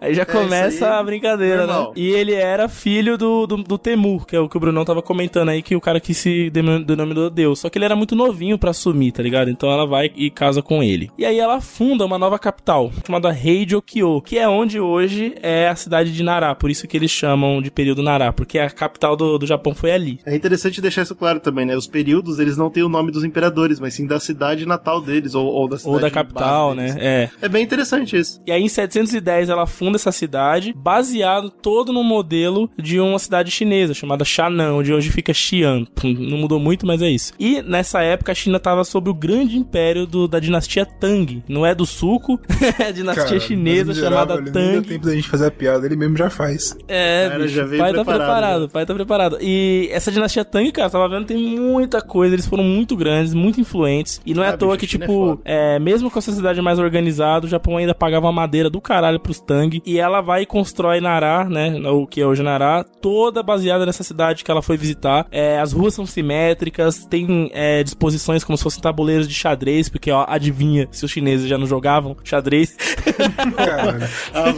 É, essa cidade ela ficou tão influente ali no Japão que ela chegou a ter mais de 100 mil habitantes, cara. O que na época era surreal, era tipo uma, uma, sei lá, megalópole da época. população, inteira do Japão. E atraiu muitas famílias importantes da região. Por quê? Porra, ali é a sede do, do novo mundo japonês, cara. Ali tá a Imperatriz, ali tá a cidade mais maravilhosa que a gente tem aqui, construída na base do Império Gigante. Vamos pra lá, né? Então eles ficavam aos arredores criando uma corte mesmo, de nobres, tá ligado? E começa a palhaçada aí, né? Começa a palhaçada, né? Tá que pariu. Nobre. Toda essa, raça. essa nobre, o povo nobre. Eu, eu não sou tão contra. Quanto mais estudo história, mais eu entendo a necessidade da nobreza. Eu vou explicar pra vocês por quê. É um erro, é um tiro do pé gigante quando o primeiro imperador fala: Meu sangue é puro e eu sou, sei lá, filho de Deus e é só minha linhagem que pode reinar. Porque aí obrigatoriamente vai ter irmão transando com irmão, primo transando com primo. É uma cagada isso, é uma péssima ideia. Então eu acho interessante mesmo o cara juntar uma nobreza, uma galera ali que ele pode Ah, misturar o cara. sangue um pouco, entendeu? No, nobreza eu não consigo, eu não consigo aceitar. Sabe uma parada também? Até ter os Hum, nobres puxar saco perto de você deve ser gostoso pro imperador. Também é bom. Não, isso então, é bom quanto mais estudo, Mas, mais cara, eu pensa, entendo. pensa na situação que você é um nobre. Você fica fazendo porra nenhuma, Qual você não merda? Qual trabalha. merda, cara? Tem um povo trabalhando pra você como se fossem serviçais, como se fossem escravos. Ah, merda, cara, é horrível. Seu trabalho pensar- tá lá, cara. Seu, seu Caralho, trabalho tá lá. Você vive de pensar títulos, que cara. existem pessoas que são ricas, até hoje existem, não fazem porra nenhuma, cara. Exato. Você, é- você tem que existe ser amigo de quem tem. Ó, eu sou amigo do, do dono. Então ele vai me dar aqui É. um pedaço disso aqui e eu vou fazendo porra A nenhuma. lancha, o uísque do bom. Fica de boa. De boaça, Cara, de que boaça. ódio que eu tenho. E- Se, você, se você for e quiser ser meu amigo, eu topo. Todo Nesse dia eu vou olhar pra você e falar assim, irmão, vai tomar no cu tranquilo, todo dia.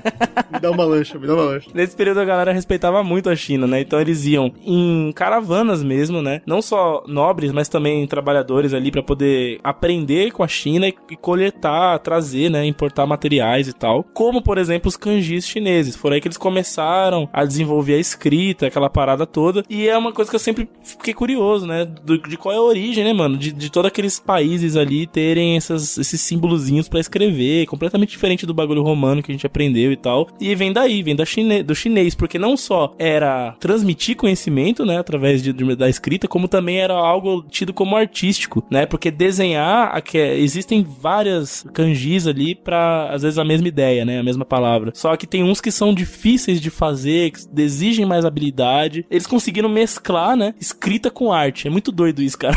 Agora, agora eu vou decepcionar o Brunão. É pra isso que serve a nobreza, adivinha? Isso Felizmente. que é foda. É. Felizmente. Tem até uma cara, cena, cara, do, do Tigre É e o uma merda, Dragão, né? que se passa na China, né? Que é sobre uma mina que a velha pega ela e fala, escreve bonito aí pra eu ver. E a galera fica vendo ela escrever, lembra essa cena? Essa é a vibe. Pois é. A galera ia pra China aprender a fazer um kanji e voltava falando, mano, É, pra sabe? corte lá pra todo mundo ver. Ó, Nani, Nani, aqui, O ó. primeiro, o primeiro alfabeto japonês não é japonês, é muito louco. Muito louco isso, cara. É, começou a ter aqui na, na- naquela região de Nara várias feiras que eram controladas pelas cortes, né? Então botava o povo pra trabalhar, pegava o lucro, né? O capitalismo já nascendo aí com força. E aí o comércio foi ficando grande, com aquelas novas minerações que o Brunão comentou que tava rolando, eles criaram as primeiras moedas. E aí foi, né, desenvolvendo, tentando sempre copiar quem? A China, né? No interior, obviamente, o arroz, tecido, essas coisas ainda eram as moedas de troca, mas na grande capital de Nará já rolava os- grandes vinténs de cobre e os bagulho de ferro, que era um bagulho louco, né, cara? Esse pulo da sociedade até hoje eu não entendi. Eu nunca vou entender, acho, na minha vida. Então, nessa Fingir época- que essa moeda tem valor, que ódio do primeiro É. filho da puta que falou isso. Foi muito safado, né?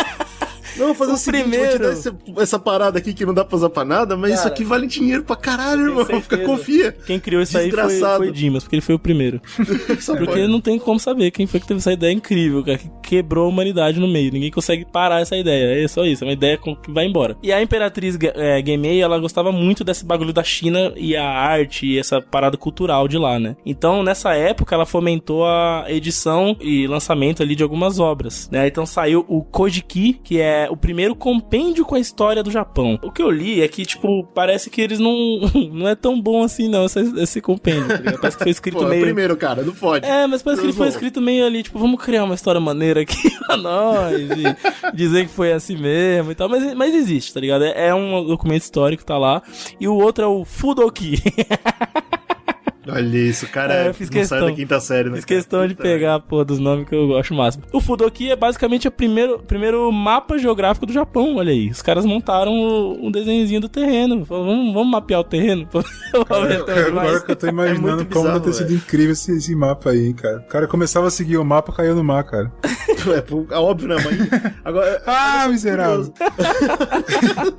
Não é muito louco. É, tipo, pra quem estuda história, eu acho que fica mais chocante pra ouvintes que não estudam e só tem o único contato com o Zcast. Muito obrigado. Obrigado por confiar na gente. Mas, cara, o primeiro mapa deles e o primeiro livro de história deles é em 700, cara, depois de Cristo. Tem noção que é, tipo, muito recente? Extremamente Ah, mas pensa É, que pô. no Brasil foi depois. É, é, é, é. É foda. Ai, aí você acabou com tudo agora, fodeu. Não, cara. Eu só tô querendo colocar aqui uma. Entendeu? É, não, bote, bote, bote brasileiro no lugar dele, bote. Não. É isso mesmo. Por causa desse evento, o Tsukuyomi brigou com a Materazo, que achou que ele foi muito violento. E é por isso que normalmente ou você vê o sol ou você vê a lua nos céus. Isso no Nihon, vovô, porque lá na Bahia tem dois sóis. É. Um em cima do outro, muito quente. Mas então a Materaço acabou brilhando sobre o dia e se tornando uma deusa muito mais poderosa. E é claro que o terceiro deus, Suzano, deus dos mares, sentiu que estava perdendo sua influência. Então ele foi até o Palácio do Sol desafiar a irmã Amaterasu Eita, vai brigar, vai brigar. Eles decidiram fazer uma competição, Netinho. Amaterasu pegou a espada de Suzano e dividiu-a em três, criando três novas divindades. Suzano, em resposta, pegou o colar de Amaterasu e dividiu em cinco pedaços, criando cinco novas divindades. osso. Apesar de claramente Suzano ter vencido, Amaterasu foi mais rápida e esperta e falou: As divindades que saíram do colar são minhas divindades, e as divindades que saíram da espada são suas, então eu ganhei. E Suzano ficou extremamente furioso. Foram tsunamis e tempestades, e o Japão sofreu um grande dilúvio. Eita, mas tudo bem, né? Até o Naruto pode ser cruel às vezes, Dr. Nihon.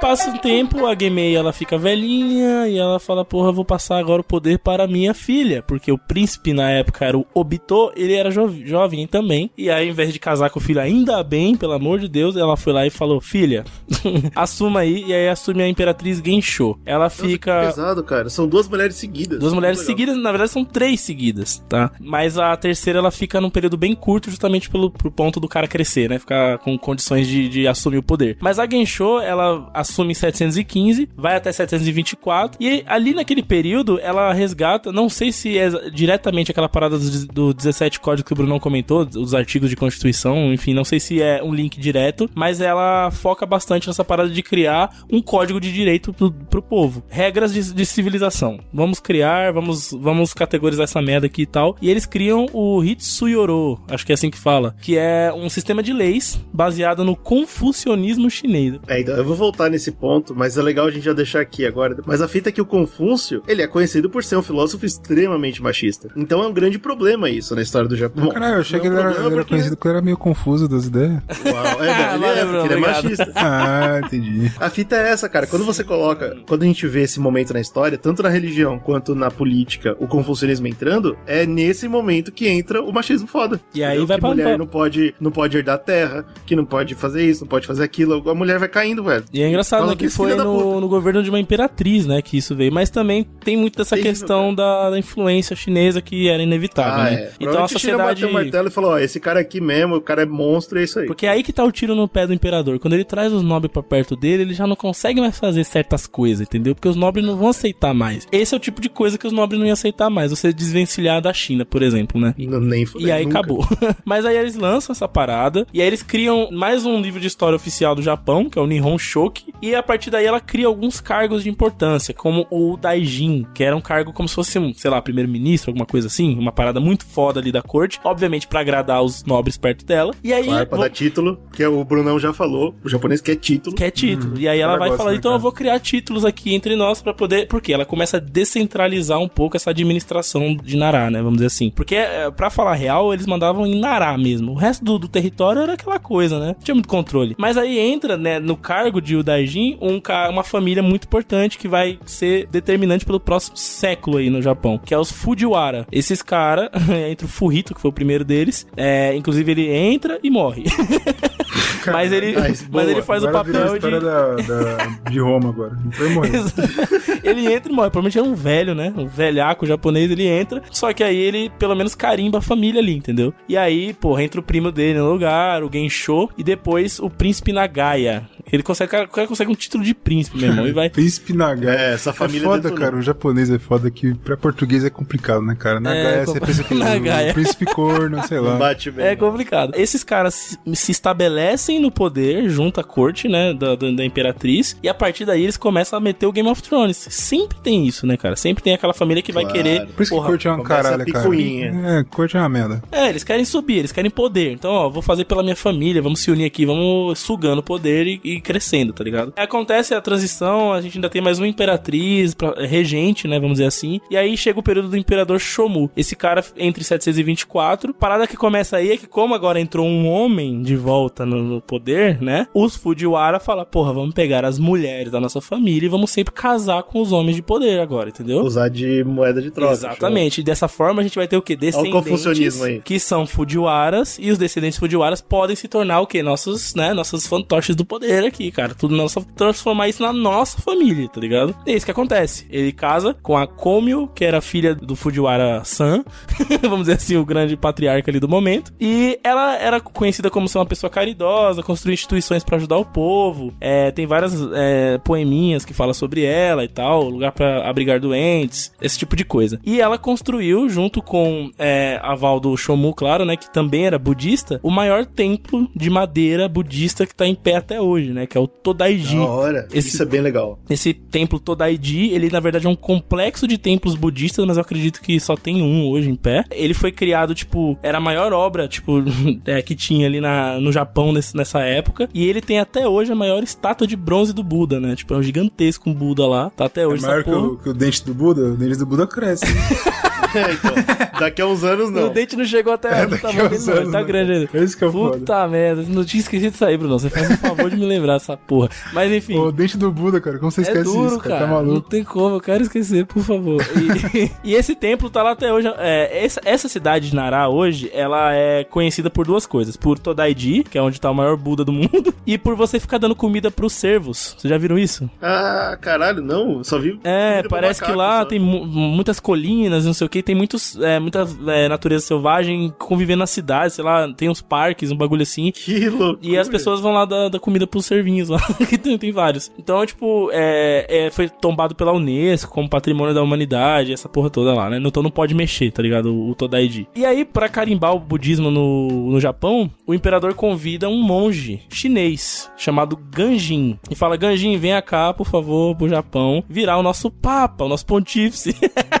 Claro, do budismo, meu irmão. E ele aceita. Só que, meu irmão, ele tenta ir qua- é, cinco vezes pro Japão e as cinco vezes o navio dele naufraga, velho.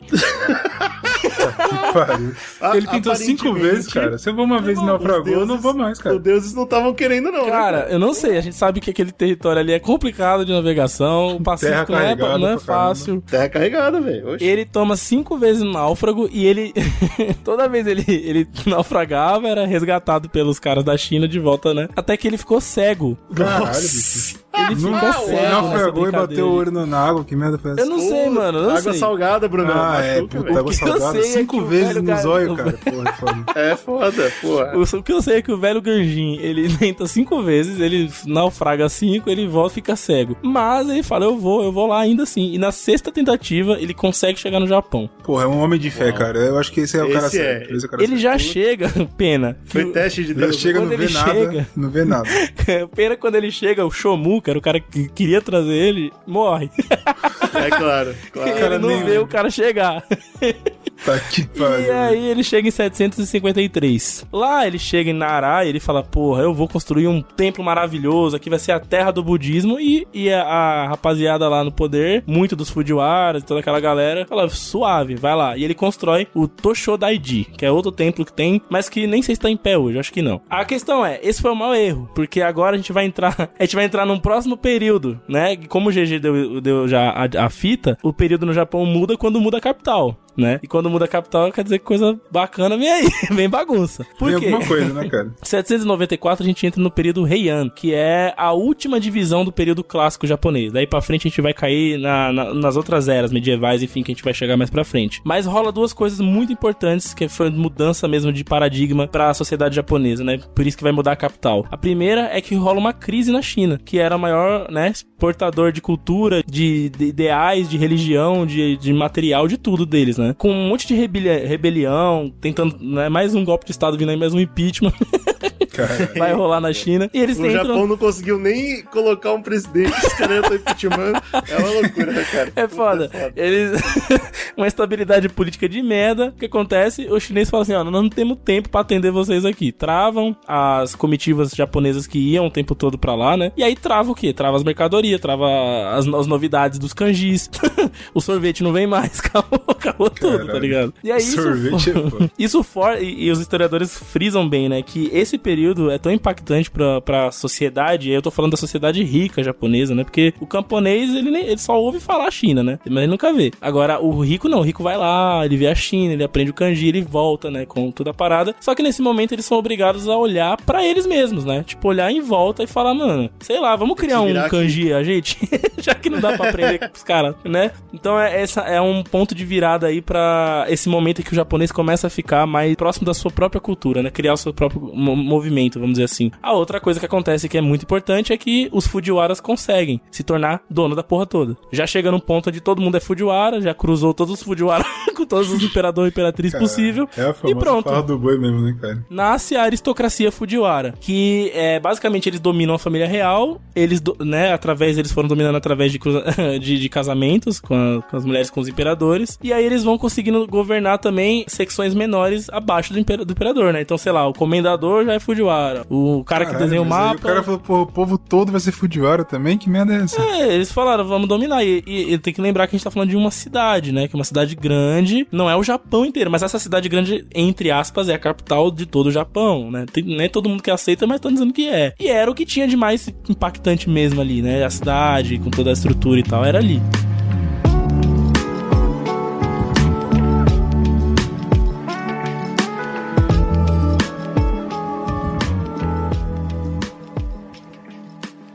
Aí entra um imperador chamado Camu. Aí esse cara chega e fala: Isso aqui tá uma merda. Por quê? Ele foi tentar passar alguns, algumas ordens na, na- no império dele, da, de Nará, e ele descobre que existem algumas, alguns entraves que começam a acontecer. Uma delas é um cara chamado Dokyo, que criou uma seita de budismo própria, chamada Seita É Rossô. E isso é interessante também, que o budismo ele começou a abrir, né? Criou uma árvore. Exato. Cara, um monte de ramo. Monte de- Existiam várias, mas essa Claro, seita diferente, Rossô, ela fica gigante e ela começa a tomar conta de Nará, ao ponto que o imperador já não consegue mandar ali, sozinho. Ele precisa do cara. Porra, tá ligado?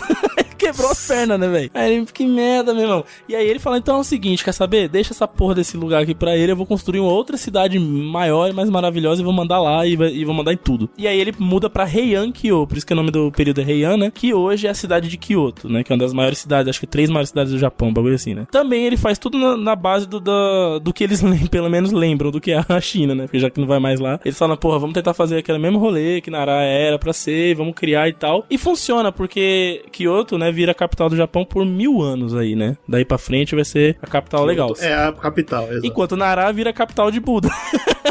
Aí o religioso toma com força, meu irmão. Com o imperador vazou, entendeu? Aí agora é tudo nosso. Tudo é templo de budismo, tudo é o povo budista e vamos que vamos. As seitas todas fortificando, crescendo, né? E a família Fujiwara, ela tá no comando ali, né? E aí eles começam a criar na cabeça do imperador, nessa época, que era o Kamu, falou assim: ó, tem um povo ao nordeste da, do Japão, tinha uma, uma região grande que tinha vários acessos legais a rios que davam pro mar, inclusive Kyoto, né? Era um lugar desse que já tava bem na bordinha ali. E mas morava um povo lá chamado os Emeshi. Emishi, chamavam os Emishi. E aí, que, que a tradução parece que é povo peludo, alguma coisa assim. Uau, cara. Caralho, os anões, pô. O que eu tô sei é que, que- o, que o dessa Tá, porra aí, velho. Os aristocratas Fujiwaras comem a cabeça do imperador e falam: vamos fazer uma guerra, vamos bater nesses vagabundos, esses Vai Emishi. ser legal. Vamos Vai sentar a porrada show. neles e tomar esse território pra gente mostrar que Kyoto vai ser a capital da porra toda mesmo e tal, não sei o quê. E aí eles criam, inclusive, um cargo de comando chamado Sei Tai Shogun. Que aí, né, começou a vir uns tal do Shogun, né? Que é um negócio que vai pegar forte aí. Então os Fujiwara, ah, ah, querendo poder, começam a exigir do imperador cargos de importância e militares, né? Cargos militares. E aí eles vão. 801 é criada essa força militar que vai lá pra atacar os Emishi. Eles ganham a guerra, óbvio, né? Porque os Emishi não tinham estrutura, era um povo bem mais é, rústico ali, né? Não tinha esse contato com a China, pe- povo peludo. eles conseguem expandir. Só que aí o que acontece? Porra, Kyoto é show, né? Aqui quem manda sou eu. Quem manda é os budistas. E o resto do território, o imperador acha que manda, mas quem manda mesmo é os Fujiwaras que vão pra lá, ou os amigos dos Fujiwaras, de outras famílias, né? Que vão pra lá tomar conta, como se fossem coronéis mesmo da região, entendeu? E aí é que você começa a perceber que vai haver um movimento feudal chegando, porque você tá- começa a criar micro é, líderes nas regiões, né? E aí o que acontece? A estabilidade era boa em Kyoto, muito bom, legal, show, mas nos outros lugares quem mandava era o líder local, praticamente, né? Vem o título, que essa galera mais tarde vai ser chamada de Daimyo, que são exatamente os, os senhores feudais. Olha aí, tá vendo? Olha aí, Os pesado. Daimyos. Então, tipo, é isso. Os caras vão cavando poder ali, conseguindo cargos, né? Aí, beleza. Esse imperador aí que foi, porra, tão adepto ao budismo, né? Que deixou a cidade inteira pros caras e criou outra. Que abriu as portas para os aristocratas ganharem poder e tal. Ele morre em 806, né? E dizem, né? As, as línguas, que ele teve 16 mulheres. E com elas ele teve 32 filhos. Aí você pensa, quem é que vai assumir o trono, né, pai? Agora vai Ah, amigão. Mas assim, dessa lenda aí, que não se sabe se eram realmente tudo isso de filho, três eles aparecem e resolvem entrar no- na sucessão do cargo, né? Só que antes, né, eles é, vão por idade mesmo. Só que eu não sei se eles combinam isso, se é algo da aristocracia local, enfim. Eles criam primeiro estruturas administrativas, né, na região, e eles vão cada um controlando uma parte. Então, sei lá, economia, você controla militar, eu controlo, sei lá, entendeu? Arroz, e vamos criar essas estruturas aqui pra depois a gente ver quem vai comandar essa merda. Esses três eles ficaram bem conhecidos, é o Heisei, o Saga e o Juna. Esses três malucos aí, filhos do, do Camus, eles montaram essa estrutura, né? E aí a gente entra de 858 até 1160, mano, tempo pra caralho. 200 anos. A gente entra no período Fujiwara. Agora sim, os caras são tão filha da puta que eles botaram o nome deles no período. Isso é de fuder. Na verdade, na verdade não foram eles, né? Mas tipo, ficou muito claro que era eles que mandavam, porque eles conseguiram entrar até no budismo, cara. Aí quando eles entraram no budismo, eles zeraram o Japão, né? Tudo era deles, né? Então aí o budismo ele começa a se espalhar com mais força, porque ele era aceita por todas as, as aristocracias e uh, pelo imperador, o caralho todo. Duas seitas, né, que eles chamam de esotéricas, uh, aí eu não consigo nem diferenciar muito bem a do Confúcio pra essas, né? Mas existem diferenças, né? Como o GG falou, foi abrindo um monte de leque, né? Mas duas ficaram muito famosas. A Tendai, que é uma que veio da China, né? Baseada no Sutra Lotus lá e tal, e, e o pessoal meio que copiava. E a outra que era o Shingon, que era aquele que o Japão meio que, tipo, criou. Ah, vamos adaptar pra nossa parada aqui, tá ligado? E aí tinha um monge muito famoso que era o monge Kukai. Esse cara, ele, ele foi o brother do, do Shingon, que, tipo, falou: ó, vamos criar o bagulho japonês mesmo, vamos que vamos e tal. O próprio imperador, né, que tinha morrido, o Kamu, ele era adepto da seita, né? E o Kukai, ele, ele conseguiu, ao longo das gerações aí posteriores do, do Kamu, deixar todos os imperadores budistas, tá ligado? Tipo, ele era o grande conselheiro religioso da, da rapaziada. E ele foi um dos caras que fomentou essa parada, tipo, da simbologia, das artes e tal, que é um movimento que fica muito forte no Japão, quando nesse período Fujiwara, eles esquecem um pouco da... Apesar da, da, da poeira ter abaixado na China, eles falam, não, mas foda-se a China agora, vamos... Pô, a gente passou um período bom aqui criando a, a Kyoto que a gente é, imaginou, né? Sem o chinês vindo aqui olhar. Então, vamos olhar pra o que a gente criou mesmo, tá ligado? E aí, nesse período do século IX por inteiro, assim, desenvolvem a escrita japonesa, completamente Agora, agora foi uma cultura própria. é, exato. Tipo, a nossa língua, a nossa identidade de, de escrita e tudo. Que eles criam o katakana, né? Que eu acho que é assim que fala a- as variações dos ideogramas, né? Que eles usam. E é um método próprio, tá ligado? E, ele- e isso já foi um grande passo pra eles. Criarem a própria metodologia de escrita, né? Falou, porra, aí a gente fez essa merda que é até nossa porra. E aí é, sai o primeiro livro escrito nessa língua. Olha que legal. Que é um conto chamado de Genji. be É um conto que reza a lenda de que quem escreveu foi uma serva dos Fujiwara, né? De, de um dos aristocratas Fujiwara, que o papel dela era escrever bonito. Essa era a servidão dela. Ela tinha que ir e escrever poemas bonitos pra eles, tá ligado? No kanji japonês. Ok, beleza. É isso. E ela escreve o primeiro que eles falam que é o primeiro romance do mundo. E eu não sei dizer. Se alguém souber dizer, manda pra gente aí, porque eu não sei se é real essa, essa, essa afirmação. Mas é uma história de Não, 54. mas não é possível, velho. Pois é, bicho. Não é é o primeiro romance. Não faz sentido. Com tanta China ali do lado, né, mano? É, não. Bom, eu não todo sei. mundo já escrevendo centenas de anos Pois antes, é, eu não sei se é primeiro porque é um livro grande, pela primeira vez um romance, tipo, com vários Eu concordo que é o capítulos. primeiro romance japonês do mundo. É, isso com certeza. Ele, enfim, ele tem 54 capítulos, ele é grande para um caralho, entendeu? É um puta de um livrão mesmo. E ele É. conta a história amorosa do Genji, né, que é o pri- principal, que ele é filho de um imperador, mas ele é banido da, da família, e aí ele se apaixona por uma donzela, e é toda uma história de amor, tá ligado? Outra coisa legal, eles criam o que seria hoje, né, baseado nos poemas daquela época, o que seria hoje o hino do Japão. Opa! O hino japonês ele se chama Kimigayo. E Kimi ele ganhou? foi baseado. Kimi ganhou. E ele foi baseado Ganhou, num pô. poema escrito dessa época chamado Waka. E ele foi terminado depois, claro, mas ele é baseado nesse poema que, que vem a ser o primeiro trecho aí do hino. Então, assim, cara, eles conseguiram criar essa parada, muito foda. Outra coisa, roupas. Sabe aquelas imagens que a gente vê os desenhos dos kimonão largo, aquelas cores e todos aqueles adornos que ficam até hoje, né? Os japoneses usam muito como uma parada de herança cultural. Foi criado nessa época. Porque eles, eles se vestiam como chineses antes, né? Eles tentavam, pelo É, menos. lembrando de onde vem a seda. Exatamente. Então, os É, ricos, óbvio, não tô falando dos, dos, dos camponeses, mais uma vez, o plantador de arroz tá com chinelo de, de, de Plantando madeira, arroz. tá até hoje. É. Mas os ricos, eles procuravam se vestir igual os chineses. Então eles tinham aquelas roupas mais curtas e coladas, coloridas, né? E os cabelos eram mais curtos, porque era uma moda da China. Agora, com essa vanguarda cultural própria, o japonês resolve alargar as roupas e deixar os cabelões grandes, né? Tanto é que eles falavam que na época a moda era deixar a mulher, ela tinha que ter o cabelo maior possível. Tem até uma, uma nobre chamada Yoshiko, que era também Fuji, Fujiwara da época, ela tinha um cabelo de 7 metros. Então eles começam a usar aqueles kimonão, aquelas paradas que viram muito característica deles, tá Meu, que ligado? loucura. Então isso foi contra a cultura. Contra a cultura total, tipo, já foi um período em que já, eles aprenderam a criar a própria cultura e a gostar disso, né? É mais ou menos aquele Que movimento legal. que teve no Brasil, mas foi muito depois, né? Como diz o Brunão. Que é os caras olhar pro que tem aqui, né, no nosso país, na nossa cultura, na nossa identidade e falar, mano, vamos contar histórias disso, vamos criar em cima disso, né? Mais ou menos essa, esse movimento aí. É, meu netinho. A Materazo, a deusa do sol, ficou chocada com a violência de seu irmão, tão chateada que ficou que ela decidiu se retirar do Japão, se escondendo e deixando o Japão todo na escuridão. As divindades estavam muito assustadas, então eles decidiram armar um plano para trazer a Materazo de fora de seu esconderijo. Ah. Eles armaram uma grande festa.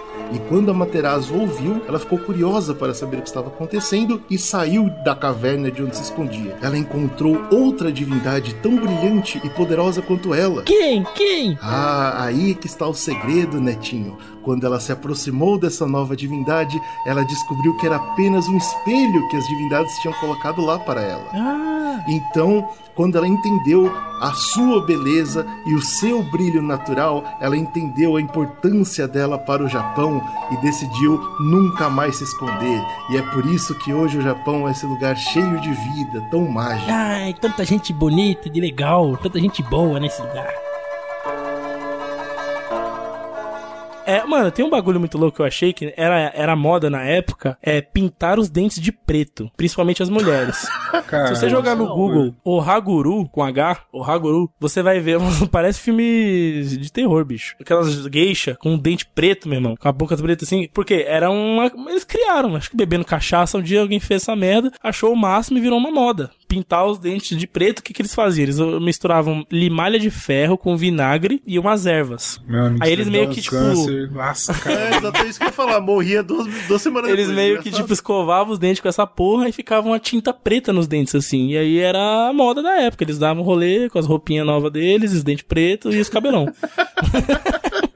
Também surge nessa época as Ningyoka, aquelas bonequinhas famosas do Japão, né? Ah, não, isso aí me dá medo. Que é sinistro pra caralho. É, se você ver a roupinha delas, é essa roupinha que eu tô falando, né? E esse período todo, cara, ele vai perdendo força só no 1160. Quando a gente vai mudar pro período Tairá, que era uma outra rapaziada que vem dessa aristocracia assumindo o controle, né? Então, 1160, esses caras, os Fujiwaras vão perdendo força por vários motivos, né? Políticos, econômicos, a própria abertura que eles deram cultural gerou novas classes, né? De pessoas que trabalhavam com seda, que trabalhavam com kanjis, e isso vai gerando novas famílias, novos poderes, né? Uma sociedade dinâmica. E uma das classes que se, vamos dizer assim, vangloriaram nesse período foram os militares, porque você tem que Ah, lembrar que Pô, tá aí acabou a história do Japão. enfim, nenhum imperador desses que eu falei até agora tinha um exército, tá ligado? Nenhum deles. Eles nunca. Não é igual China, né? Que tinha um exército. O que eles faziam? Eles chegavam nas famílias que tinham homens e, e jagunços, vamos dizer assim, falavam: me protejam. Tá ligado? Eu sou o imperador. E vocês vão ter como re- recompensa continuar nos seus cargos de poder, né? Esses caras, eles vão pra China, eles aprendem militarismo, eles voltam com roupas pesadas, com espadas, com coisas, né? Eles são nobres, eles têm grana pra poder investir em bronze, investir em coisa. Olha se esses caras não vão virar os samurais, né? eles vão aprendendo, eles vão aprendendo artes marciais, vão aprendendo essa parada e, é- e vai virando uma filosofia própria e tal. É assim, era uma elite militar, né? Que eles, que eles começaram a se reunir entre eles e criar, acreditar nos ideais do Bushi, que significa guerreiro. E o nome deles depois se torna samurai, que justamente significa quem serve, né? Quem serve. O samurai ele servia ao imperador, né? Vamos dizer assim. E a gente segue dando tiro pra tudo. Exatamente. Tem algum lugar que as coisas são organizadas é no Japão, cara. Pode confiar, cara. Cara, você vai no Japão, você pode cair comida no chão da rua, você pode pegar e comer que tá, tá tudo tranquilo. Tá organizado, tá Tem um limpo. título lá. Tem um É título louco, que é a cara. Eu rua gostaria muito que a gente tivesse tempo de falar mais sobre a história dos samurais, né? Mas acho que a gente vai ter que deixar pra um, Vai ter um podcast um próprio. outro momento. É, exatamente, porque tem muita coisa legal mesmo. Mas resumindo a ideia, é que, tipo, é, esse- essa dissipação de poder tão grande descentraliza e os Fujiwaras vão pra baixo, né? Aí entre esses é, Taira Kiyomori, que é o período Taira, e muito da, da, da família, da, da, da galera junto deles eram esses caras que viraram depois os samurais. Aí esses caras que viraram samurais, eles, porra, cada um tem o seu próprio mini exército, vamos dizer assim, né? E eles mandam naquele pedaço que eles estão. Então, esquece Kyoto, tá ligado? O dono aqui sou eu dessa porra, e a gente vai E cair. eles têm sede de mais poder, né? É, e isso vai passar até 1185, né? 25 anos dessa brincadeira acaba descentralizando de vez, né? E isso estoura com uma guerra. Porque uma hora alguém vai querer ficar maior que o outro, né? E não vai ter jeito, vamos sair na mão. que é a famosa guerras de Genpei, né? Que são as guerras entre esses líderes grandes militares de famílias importantes que vão se tornar os grandes senhores feudais daí pra frente, né?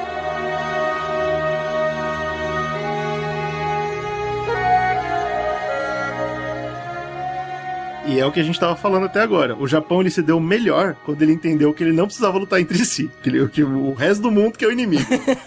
E- Só que infelizmente esse é um momento que é marcado por guerra civil, pelo completo esquecimento dessa regra tão importante. E agora a gente vai ter uma boa sequência da história do Japão que é marcada por conflitos. Até tem seus momentos de paz e tal, mas esse primeiro militarismo, movimento é tão forte que a gente vai ter um período novo, que é o Kamakura, que vai se passar nos próximos 200 anos também, que é basicamente assim, mano, é o militar, entendeu? Agora é a nova classe, é a nova parada, todo o poder ter vestido nisso, pô, os caras têm espada e são melhores que eu. Quando os caras se, for- se, for- se transformam de fato em samurais, né? Passam até essa classe na sociedade, eles já não serviam a um imperador, né? Cada galera de samurais. um Bushido, cara. É, eles serviam a esse ideal, inicialmente, claro, mas cada galerinha de samurais ali serviam a um senhor, né? Isso mesmo. Né? Então, tipo, e aí fudeu, viram- porque você descentraliza o poder, Exato. que o Slow falou. né? Bagunçou tudo. Então, e aí, óbvio que vai acontecer naturalmente que os militares vão se organizar, né, cara? E aí, no Kamakura, ele é famoso por ter sido o momento que foi criado o shogunato, né? cara? Caralho, Tem um e é desses top militares, demais.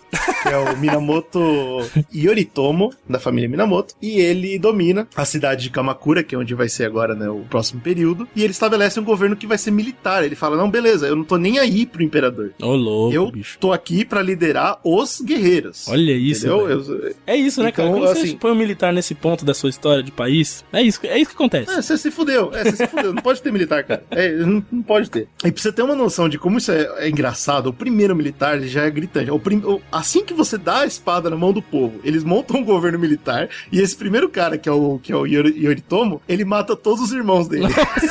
Caralho, mas aí o cara também tava, Caralho. tava motivadaço. tá? Meteu essa? Ele en- entra em Kamakura, mata os irmãos, mata todos os possíveis oponentes de poder, fala: Eu sou o líder dessa porra. Ah, ele tinha medo de é- algum irmão querer, tipo, Exato. tomar porque todos eram grandes guerreiros. linhagem, qualquer merda assim, né? Que merda. E ele é, é nomeado, como o Slow já falou, Seitai Shogun, né? Que é o Shogun. É, eu acho que se a gente fosse botar esse cargo, eu acho que é tipo um general, sei lá, um bagulho assim. É. E ele não tem pares, faz o que bem entende, e ele começa a criar um sistema pra manter esse poder. Ele fala: Bom, já que eu sou Shogun, quero ser Shogun pra sempre. Por que não, né, inventa- cara? Por que não? Ele inventa o Shogunato, né? Que é super importante. Vai se manter aí na história do Japão por muito tempo. O Império, então, continua em Kyoto. Ele existe lá, ele toma conta de todos os problemas de verdade do, do Japão. E aí tem o Shogunato, que é o que lida com o exército. É ele que define onde o exército vai. Só isso. Então é interessante porque não é bem um golpe de Estado, saca? É tipo assim, eu só não quero que ninguém. É, é que nem o exército dos Estados Unidos. Nem o presidente tem o que falar, tá? Eu faço o que eu quiser. E é isso aí. O Shogunato tinha vindo pra ficar, mas todo mundo queria um pedaço. E aí é aquilo que o Slow falou, inclusive, né? Essa parada dos nobres, eles estavam sabendo já que dava pra você controlar o poder sem estar no poder. E quem se destaca é a família da esposa do Yoritomo, que ela, na verdade, ela vem da família Rojo. E essa esposa, ela aproveita pra começar a comer a mente do, do Yoritomo, aproveita também quando ele morre, alguns anos mais tarde, pra pegar as duas crianças e falar o seguinte: vocês vão seguir o que a família quer, e o que a família quer é, é isso É aí. isso e a família Rojo, e a família Rojo se torna em liderança de fato do Shogunato. Então é muito interessante que o Shogunato, de verdade, ele só dura por um homem. Assim que ele morre, acabou. O Shogunato se torna mais um fantoche. Caralho. Isso a gente não fala, né? Interessante. É, porque a gente pensa que é um sistema contínuo, né? Que nem os, os imperadores, mas não, né? É, fantoche. É, e nem tem esse negócio de linhagem, né? Não existe nada. Sim, é a lei E- da espada, filho. A minha linhagem é minha.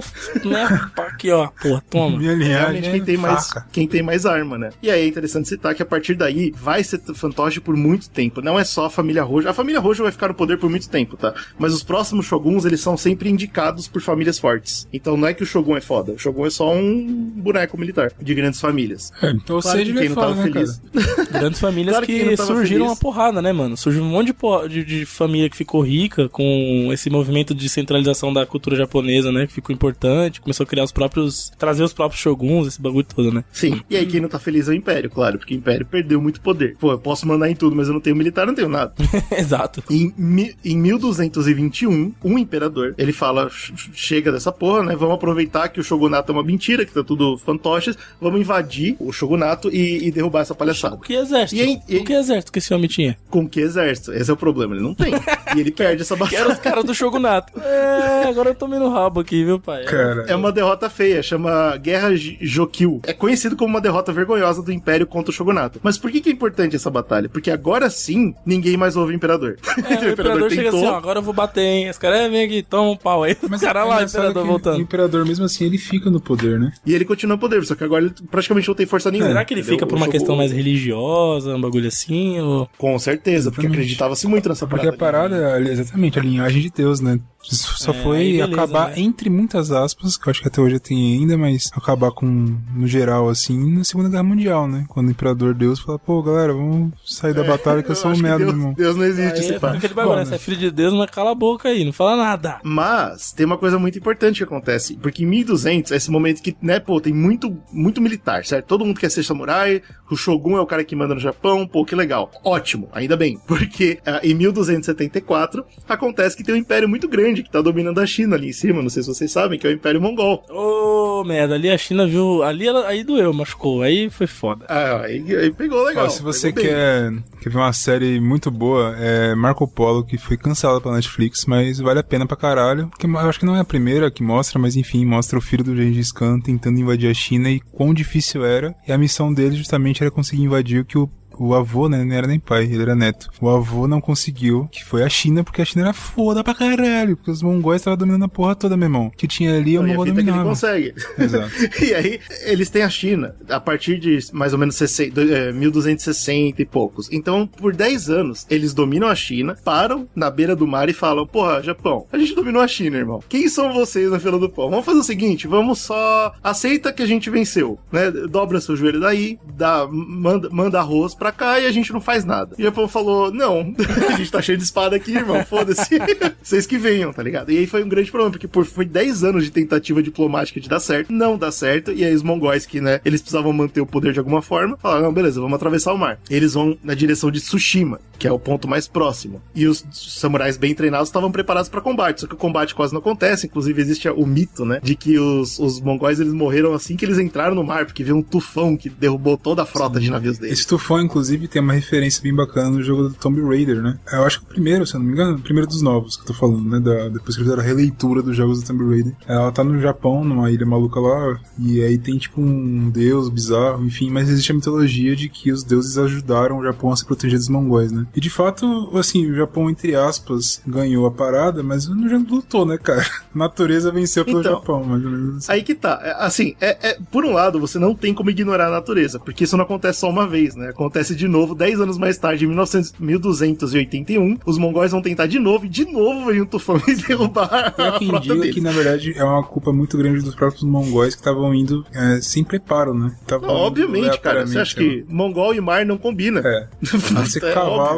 É, a gente, quem assistiu Game of Thrones É, tá ligado, né, cara? Exatamente, a gente entendeu o que que é o mongol, né? Só que é claro que alguns historiadores di- discordam e falam, pô, peraí, né, pô, também não é assim. Eles, eles conseguiram, alguns navios chegaram no- na Baía do Japão. O problema é que o Japão realmente estava preparado. Eles foram grandes guerreiros, eles venceram o combate que teve. Tudo bem que não foi a força completa dos mongóis, mas o que chegou perdeu o combate. É isso que importa. E aí acontece de novo em 1281 e esses, aparentemente, né, reza a lenda, foi o que eu encontrei, que esses, na- esses ventos poderosos que protegem o Japão são, ah, recebem um título, olha aí, de kamikaze. Olha, olha Ah, lá, hein? caracola. Kami da parte divina e Kaze é de sei lá eu de onde. Mas a ideia é que esse vento divino que protegeu o Japão. E aí a gente sabe que esse termo vai voltar mais tarde na história. Até aí, sucesso. O Japão é invicto, porra, não tem ninguém que domina a gente, porque, pô, se os mongóis não dominaram, ninguém vai. E, e aí? E, e agora? Né? Você tem um monte de soldado. Como que você paga essa galera? Não é com arroz, porque arroz todo mundo tem. É. Então você paga soldado com terra. Mas espera aí, Japão não tem terra. É, é, E tem é outro problema. valioso. Pri- primeiro que você tem muito soldado querendo terra. E segundo que agora você tem uma segunda classe que cresceu muito. O Slow explicou por quê. Que são os monges. Os monges budistas, eles vêm pro shogunato, pro império e falam, galera, quem, quem rezou pra ter tufão que protejeu a gente foi a gente, não foi os soldados. Então nós monges também queremos terras.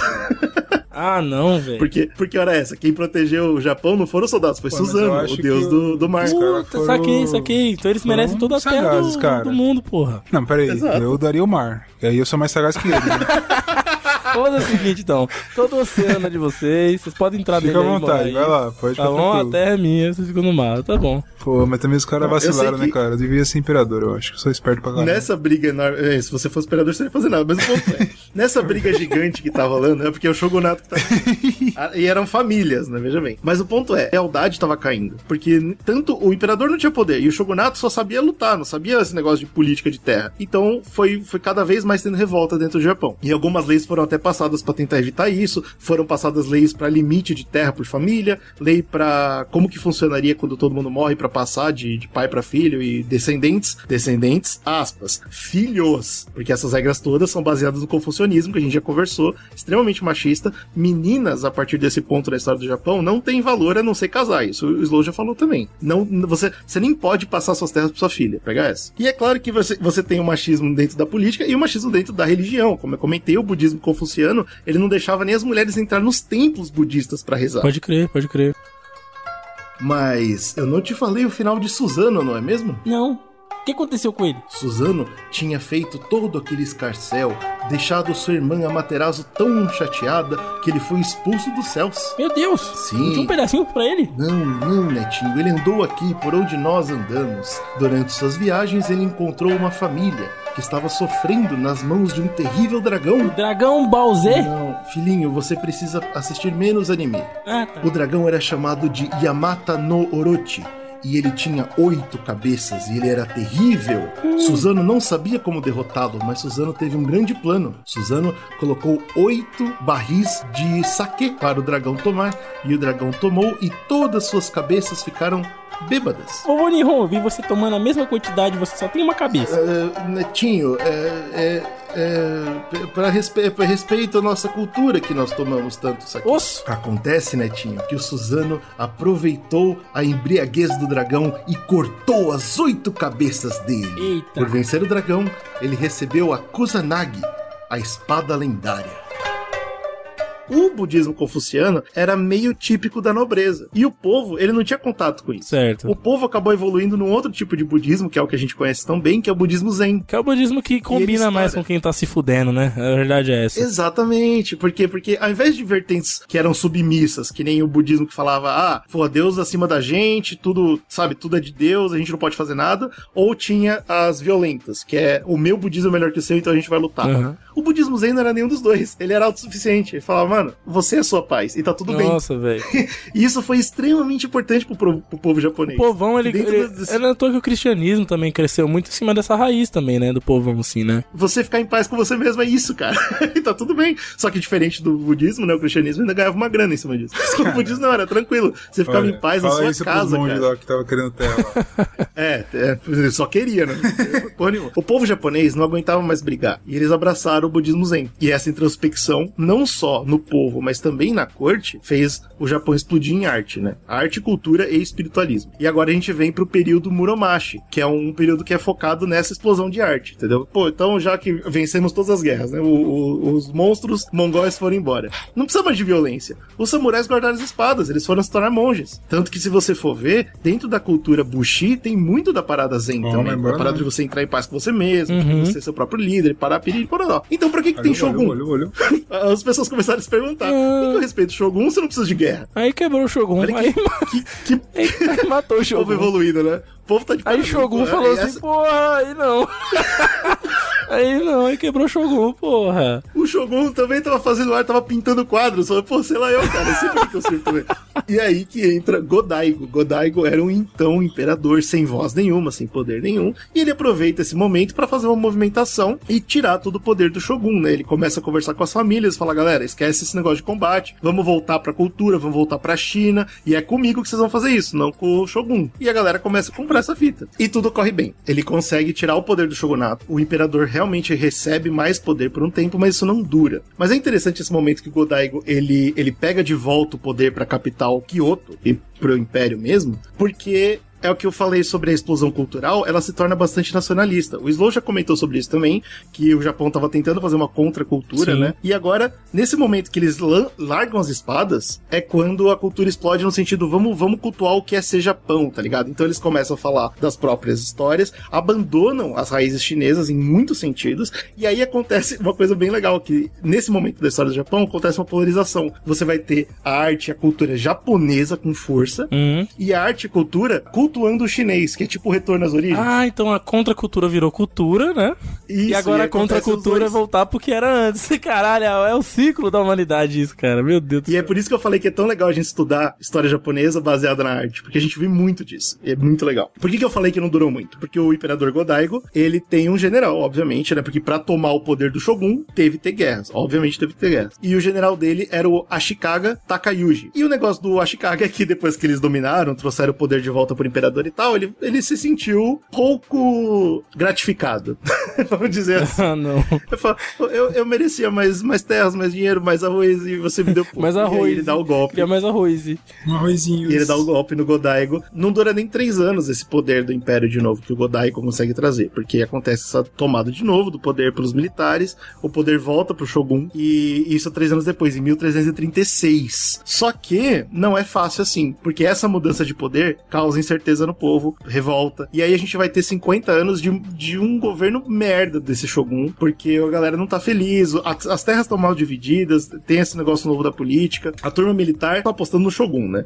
O, o cara que guerreou melhor é o, é o foda. Só que tem toda essa, essa galera imperial que aposta no contrário. Fala, mano, a linhagem divina tá aqui, vocês estão aí, gente- vocês estão errados. E, Aham. Houve e períodos, e pessoal- e, e foi, e é verdade, né? Períodos de paz e florescimento da cultura em que era dessa parada do imperador, não tinha esse negócio do Shogun, então eles estavam querendo voltar pra aquilo, né? É óbvio. E o pessoal do Império tinha o apoio chinês. Olha aí que não é pouca merda. E- Que não é pouca merda. Não, primeiro porque não é pouca merda, e segundo porque o chinês não tem interesse nenhum que o Japão se torne um país militar. Então é claro que o Império Chinês tá indo contra o shogunato. Então tá tendo toda essa, essa incerteza, essa guerra, e acontece que são 50 anos de merda, cara, de, um, de um injustiça social, militar lutando a favor do shogun e contra o povo, então de repente o Império vinha e dava o terreno, terreno pro povo, vinha os militares e matavam o povo, era uma merda, Uhum. e ninguém podia fazer nada. Só que olha que interessante, você imagina que se fosse qualquer outro lugar do mundo que a gente tivesse contando essa história, ia ter guerra civil, né? Só que não tem. Nossa, mas que Apa- climão, né? acredita-se- Torta de Então, climão. Acredita-se acredita que é porque o povo tava, mano, de cabeça na- na- no budismo zen, cara. E tava tudo uma merda.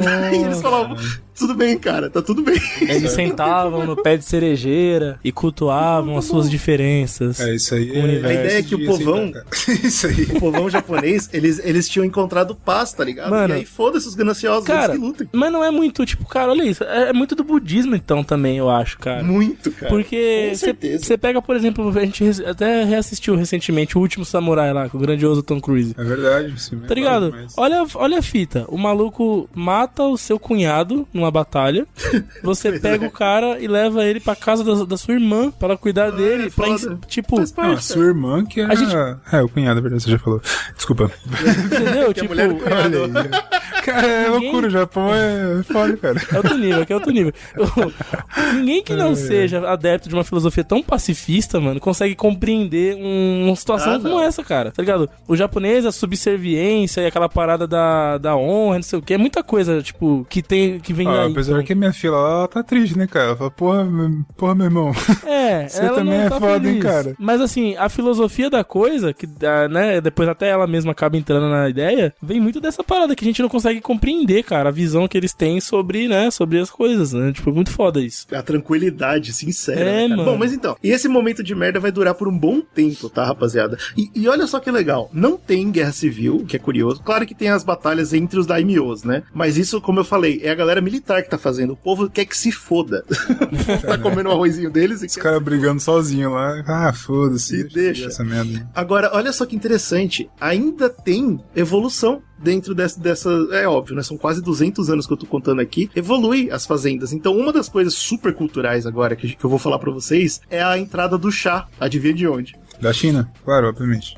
Óbvio, né? O chá, ele é barato e ele começa a ter esse, esse potencial ritualístico porque chá tem bastante cafeína. E o que, que ele faz? Ele te mantém acordado enquanto você medita. Olha que loucura. Então, pra meditar, você toma o chá e você fecha os olhos, não dorme e, e fica bom. Então, agora o chá, Caralho. Pô, entra com tudo na cultura japonesa e fica pra sempre. A gente sabe, cerimônia do sim. chá, o inferno. Outra curiosidade interessante, eles descobrem uma parada que deixa o resto do mundo pra trás. E isso é, isso é muito louco. Isso aqui eu, eu, eu preciso marcar. Isso é em 1400. Eles descobrem uma parada que deixa o resto do mundo correndo atrás, que é o multicultivo, velho. Como Claro que não é o único lugar do mundo que tá fazendo, mas eles, eles aperfeiçoam o multicultivo. A ideia do multicultivo é assim: vamos propor que você tem um terreno que você planta arroz, tá? E aí o arroz Opa, dá, sei aí lá, tem, cada-? Você não imaginava que É, hoje, é não. o que tinha mesmo. Tem, tem Fosse. bastante. Agora vamos dizer que cada, cada safra de arroz. Isso eu não sei, tá? Mas vamos, vamos dizer que cada safra de arroz dá a cada dois meses, tá? Então por, por ano você vai ter seis safras de arroz. O que, que eles descobriram? Que no mesmo terreno você consegue plantar um enquanto o outro tá germinando. E aí quando um tá crescendo, o outro tá germinando. E aí quando um cresce, você corta, o próximo cresce. E você dobra a sua produção.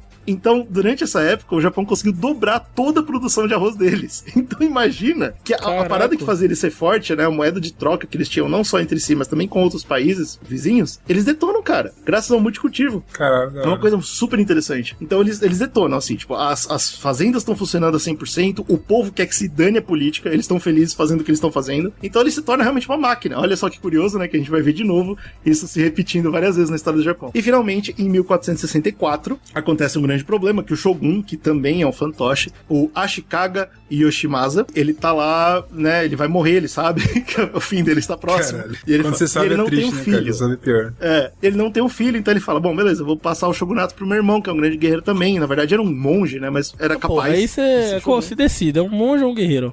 Nessa época era a mesma coisa. Essa é, a- Ah, essa é a beleza tá da certo, parada. tá certo. Essa é a beleza da parada. Ele chega no, no- no irmão e fala o seguinte: meu irmão vai ser o próximo Shogun e tá todo mundo ok. Por que, que ele quer passar pro irmão, inclusive? Porque ele tem medo. A família da esposa dele vai fazer a mesma coisa que o clã Rojo fez lá com o primeiro Shogunato. Lembra que eu falei que desde o primeiro o Shogunato é fantoche? Agora que ele cons- conseguiu um pouquinho do poder pra ele, ele fala: mano, se eu passar pro meu irmão, a gente mantém o poder. Se eu passar pro meu filho, a família da minha esposa vai, vai querer controlar tudo. Vamos com calma. E ele faz isso, ele passa pro irmão, só que quando ele morre, a esposa aparece com o filho. Ô, eu tive um filho. Caralho.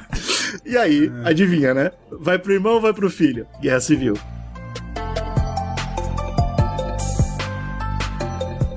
E aí, de novo, acontece que dentro do Shogunato tem duas grandes famílias, duas famílias super influentes que estão querendo pegar o Shogun de, de fantoche. Essa é a guerra Onin, e apesar de ser uma guerra curta, ela dura só 10 anos e é, e é resolvida, e eu vou explicar como. Mas a fita é que ela perdura, né? Ela repercute por 100 anos. Então a gente vai ter 100 anos de guerra civil por causa desse maluco que não tinha filho antes de morrer. Mas tem um bagulho que eu acho interessante, que você comentou, pô, mas ele era guerreiro ou ele era um monge e tal. Se você parar pra pensar, eu acho que o guerreiro mais famoso do Japão que a gente conhece hoje é o Musashi, né? Se você for ver, tipo, dos escritos dele, ele tem algumas coisas espirituais barra filosóficas, né? Ele tem um livro Era que é sobre cara. Aí filosofia, tinha aí, né? escrita, arte, o caralho. Então, tipo, a ideia de você ter um guerreiro, ele acaba sendo de uma classe mais alta, então ele tem tempo de treinar arte marcial, assim como tem tempo de treinar artes e leitura. No próprio filme do Tom Cruise lá que a gente tava vendo, O Último Samurai, pô, o cara, ele, ele fala inglês, ele lê, pô, literatura, pô, poesia. O cara, essa parada, né? Tipo, então, você tinha essa, essa mescla bizarra, né? Sim, e faz todo sentido, certo? Porque nem o, nem o samurai tinha o que ele era prometido, pô. Nem ele não tinha terra, não tinha nada, então ele tinha que fugir também pra, pra parada espiritual. Todo mundo fugiu pra parada espiritual Aham. nessa época. E aí é interessante porque essa batalha é, são 100 anos de guerra civil, tá? Então Olha, você imagina que 100 essa anos. vai ser a batalha. Olha, vai ser a batalha mais sangrenta que o Japão já viu interna. Tem um grande problema, porque quem já estudou a história do Japão deve conhecer o termo Sengoku Jidai, que é o nome dessa grande batalha, que seria guerra estadual, basicamente, né? Só que tem historiadores que não concordam. Por quê? Porque apesar de ter sido uma guerra civil muito sangrenta e muito séria, ela não mudou de forma nenhuma o status quo do, do Japão, entendeu? O imperador continuou imperador, o Shogun continuou, tipo, o- o- obviamente foi outra pessoa, porque 100 anos depois. Mas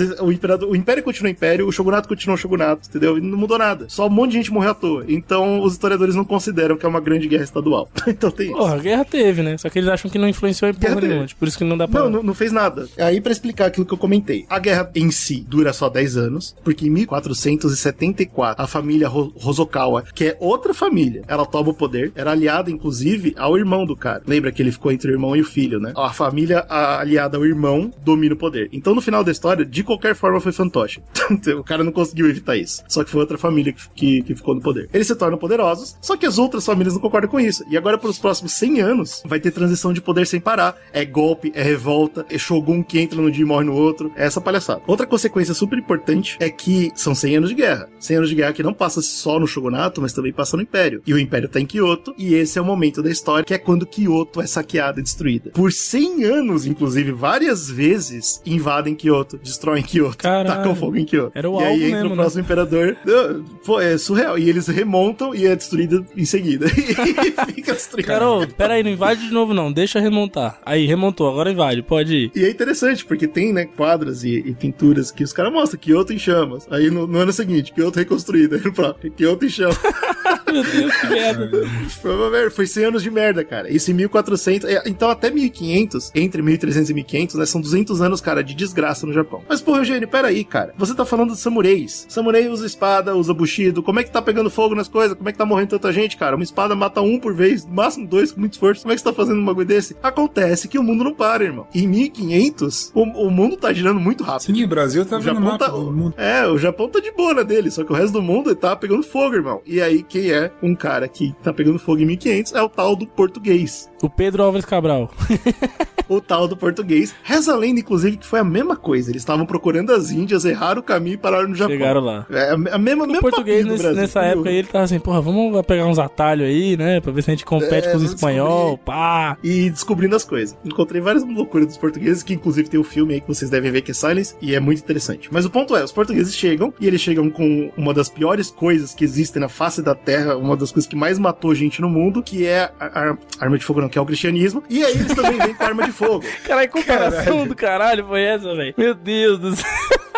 Jesus. E eles vêm com arma de fogo também. E, cara, pronto. Aí, aí que a gente tem, né? Mais tarde a gente vai ver, especialmente no próximo período, que é o período Edo, a gente vai ver o tal do samurai contra o rifle, né? Como pode? Foi culpa dos portugueses. que eles que trouxeram Verdade, essa merda. Inclusive o filme aí, O Último Samurai, mostra bem, né? O que acontece quando os samurais resolvem enfrentar um rifle. É, não é uma bicho. boa ideia, cara. Se E é bem por que tem aqueles esses vídeos lá, né? Que os caras mostram que as espadas katana lá, elas cortam a bala no meio, né? Tem aquela porra, né? Ah, é, E se os é, caras claro. ativar o, o Bushido nível Narutinho, aí quem sabe. Esse foi o meu. E aí eles conseguem. Olha só que, que interessante. Durante esses 100 anos de desgraça, não só os portugueses in- aplicam arma de fogo no mundo, que é no Japão, que é terrível, mas eles também conseguem converter vários daimyos. Então, alguns estados japoneses se tornam cristian, é, cristãos. Cara, Olha isso é muito louco também, porque, tipo, hoje o que eu sei é que, tipo, o Japão é muito baixo, né? O cristianismo lá, mas na Coreia, por exemplo, é altíssimo, né? Claro, é... já o, o português estava no mundo, Entendeu? velho. não entendeu? Tipo, não foi só ali que veio essa influência, né? Não. Tipo, a Coreia pegou legal. Mas felizmente que existem revoltas budistas que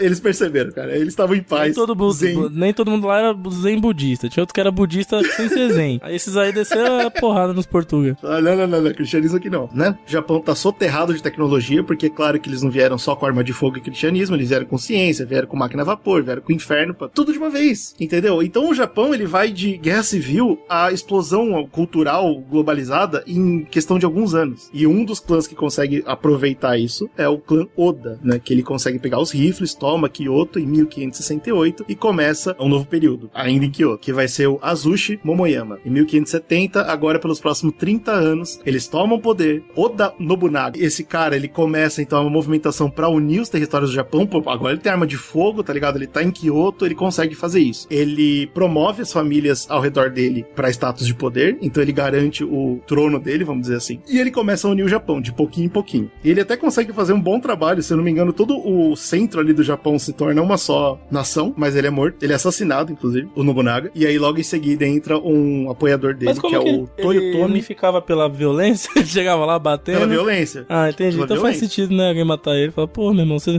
você vem aqui me unificar na porrada, cara? Vem me unificar na conversa. Não, mas ele é um herói, cara, na história, porque ele foi o primeiro a fazer isso. Eu acabei de falar que passou 200 anos de guerra civil. O primeiro cara que chega e fala, vamos parar, é muito importante. Tudo bem que ele fala isso no sangue, né? Mas ele fala. Ah, e aí o seguidor dele, que, que tem a mesma visão e que vai terminar o trabalho do Nobunaga, é o Toyotomi Hideyoshi. Ele entra no lugar e ele termina essa visão em 1590. Então, finalmente, o Japão tá unificado e o Hideyoshi ainda aproveita para passar a legislação anti-armas. Gente, esse Então cara ele remove essa? as espadas e os rifles. É, ele para, chega de. A ideia toda da administração Nobunaga, que depois o Hideyoshi foi terminar, é não só a gente vai se unir, mas a gente vai parar de lutar entre si, porque isso é burro. A gente tá sendo Pra burro. isso a gente vai proibir qualquer tipo de tentativa, de possibilidade que você agrida alguém. Então eu vou tirar as armas pra não ter E conversa. a gente sabe como, como isso é importante na cultura japonesa até hoje, né? Arma de fogo ainda é esquisito lá. Verdade, a Não polícia é- lá é desmilitarizada, tem toda essa parada, né? Então, é super importante o que ele faz, entendeu? Ele tira as armas da população e fala, galera, vamos parar. O, o inimigo agora é outro. Reza a lenda que o Hideyoshi, além de tirar as armas e unificar o Japão, ele também abole a escravatura, escravidão. Eu não tenho certeza se é 100% verdade. Eu vi caso, eu, eu vi gente falando que não é, mas ele movimenta muito forte pra acabar com a escravidão, entendeu? Ele fala, galera, vamos não escravizar geral. Porque lembra que era um período de guerra civil, então sobrou muito, né, prisioneiro de guerra que foi usado como escravo e tal. Aí a partir de 1592, o Japão todo é dele. A galera tá toda unificada e com um só objetivo: vamos invadir a China. Nossa, Ele junta a galera, mano. fala, vambora, é agora. Quem deu, O Japão para de se matar. aí, né, mano? Mano, é- é- esse é o momento, entendeu? Tipo, a gente tá aqui É, com é fogo, momento, né? fogo no espírito, vambora. E ele falha duas vezes seguidas. Eu não- Acho que não é duas, é- são diversas. Tem que ver. Eu sei que ele falhou muitas, muitas vezes e ele morre sem sucesso numa tentativa de invadir a China de novo em 1598. Não, os mongol, os mongol não estavam fazendo isso. Vai o caba falar que vai fazer. E infelizmente, a morte dele, apesar de ter unido o Japão, termina em de novo algumas revoltas e guerras por poder, mas o poder vai ser dividido. As forças fiéis à sua linhagem, então os filhos do Hideyoshi, né, vai- vão ter forças, e vai ter a força do Tokugawa Ieyasu. Por que, que esse Esse cara é é muito famoso, importante? hein? Porque ele vai vencer a guerra. Já, esse é famoso. Onde foi que eu vi essa merda, esse nome? Ah, você vai saber por quê. Porque ele vence a guerra em 1600 e agora ele tem o Japão unificado, essa vontade muito grande de invadir outros países e ele vai entrar em 200 anos agora de estabilidade, conhecidos como período Edo, que vai ser o próximo podcast que a gente vai Ah, contar. tá vendo aí? Sabia que eu conhecia de algum É lugar. por isso. Esse cara dá o pontapé inicial no que vai ser extremamente importante pra história japonesa. Vai ser um podcast incrível também. Mas fica pro próximo. A gente já falou muito aqui. mas é isso, cara. Então vocês notam como ele passou por péssimo momento, cara. Foram 200 anos que o Japão se explodiu, se matou, cara. Kyoto foi destruída várias vezes. É Pega muito essa. isso, né, cara? Que foi um- é uma história que não era assim, né, desse país, né? Era um povo que não, Não era, passava por isso. rápido. E de repente, 200 anos disso, sem parar, é uma reviravolta muito sinistra pra, pra Mas população. isso aí, né? cara, eu acho que eles fizeram pra trazer o samurai pra gente, né, cara? É um sacrifício que eu tô fazendo pros ocidentais ficarem vendo anime, cara. Porra, É, isso. pros caras criar o Darth Isso- isso- isso que eu Vader, falei. pra ter só toda essa loucura aí. Isso que eu falei é muito pesado. Imagina você tá no seu primeiro grande momento de guerra civil, tá? Pra se resolver. E aí vem rifle, velho, do nada. Pô, é foda. Aliás, quem passou por isso também foi os Estados Unidos, né? Olha só que merda que deu. Para terminar a história então, Netinho, vou te contar o que aconteceu em seguida. Eu quero saber esse final. Suzano estava muito chateado por ter deixado sua irmã triste. E agora, com a nova espada, ele foi até o, Palácio do Sol para presentear sua irmã com a espada mais poderosa do mundo. E a Materazo, nesse momento, se tornou a maior divindade da existência. Eita! Viva o Nihon, viva o Japão, vovô! Viva o Japão, netinho, porque desde então os descendentes de Amaterasu têm todo este poder no sangue, e é por isso que eles se tornaram os imperadores do Japão. Osso! Tenho muita história pra contar quando eu voltar pra Bahia.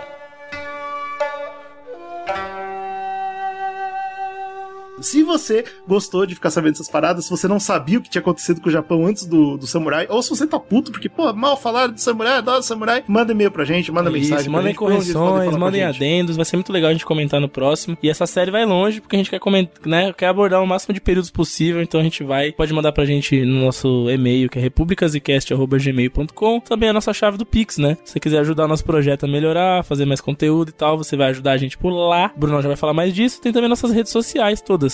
Zcast, só procurar. Zcast tá em tudo, bicho. Só seguir a gente. Não, peraí, no Twitter também é É República Zcast no Twitter, mas Ufa. também é fácil de achar, é só botar um Zcastinho lá que você acha nós. E também tem as nossas plataformas de vídeo, que é Zcast no YouTube e Zcast Underline Podcast na Twitch. Então sigam, porque a gente tá fazendo conteúdo toda semana pra lá. Então vambora. Tudo isso graças aos nossos apoiadores, né? Que já são maravilhosos. Tem nosso grupo de apoiadores, é incrível o bagulho. Como o Slow comentou que a gente tem a nossa chave Pix, que é a forma mais fácil, acredito eu, agora, das pessoas dinheiro, fazer o dinheiro rodar. Yes! Mas o dinheiro também. rodar é uma boa desculpa pra você passar um Pix para nós. Faça o seu dinheiro rodar, porra. Não dinheiro cara parado, ali. como é que o pessoal fala, os coaches? Dinheiro parado, sei Não- lá, não causa, rende, causa não- não câncer. roda. Então roda pro Zcast. É, o melhor jeito de falar é que a pessoa tá investindo em conteúdo. É verdade. É isso, cara. E além disso, você pode também aqui, entrar no nosso Apoia-se. A gente tem um site há muito tempo que a gente usa, né? O Apoia-se já, como uma plataforma de apoio, que é apoia.se barra Zcast. E você pode fazer a doação por lá, é como se fosse uma, uma assinatura, né? Você põe lá bonitinho e todo mês, não sei se vem boleto, cartão, que porra que é, mas você vai pagando por lá bonitinho, ou o Pix. E aí você participa do nosso grupo fechado de apoiadores lá no WhatsApp, que o pessoal agora eu acho que tá na vibe de jogar Fallout com o Eugênio. É verdade. Mas provavelmente, assim que eles ouvirem esse podcast, eles vão lá falar um monte. Ah, meu Deus, história do Japão. ah, põe com tanto que você ama. E nos amem.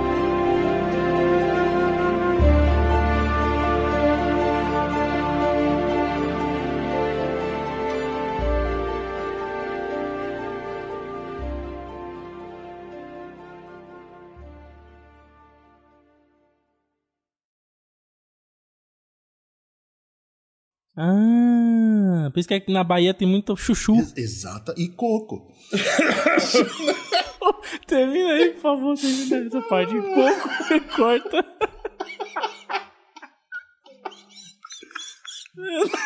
e coco. Acho que não dá pra terminar agora. Infelizmente. Foda-se, meu. Vou cortar aí, meu. Vambora.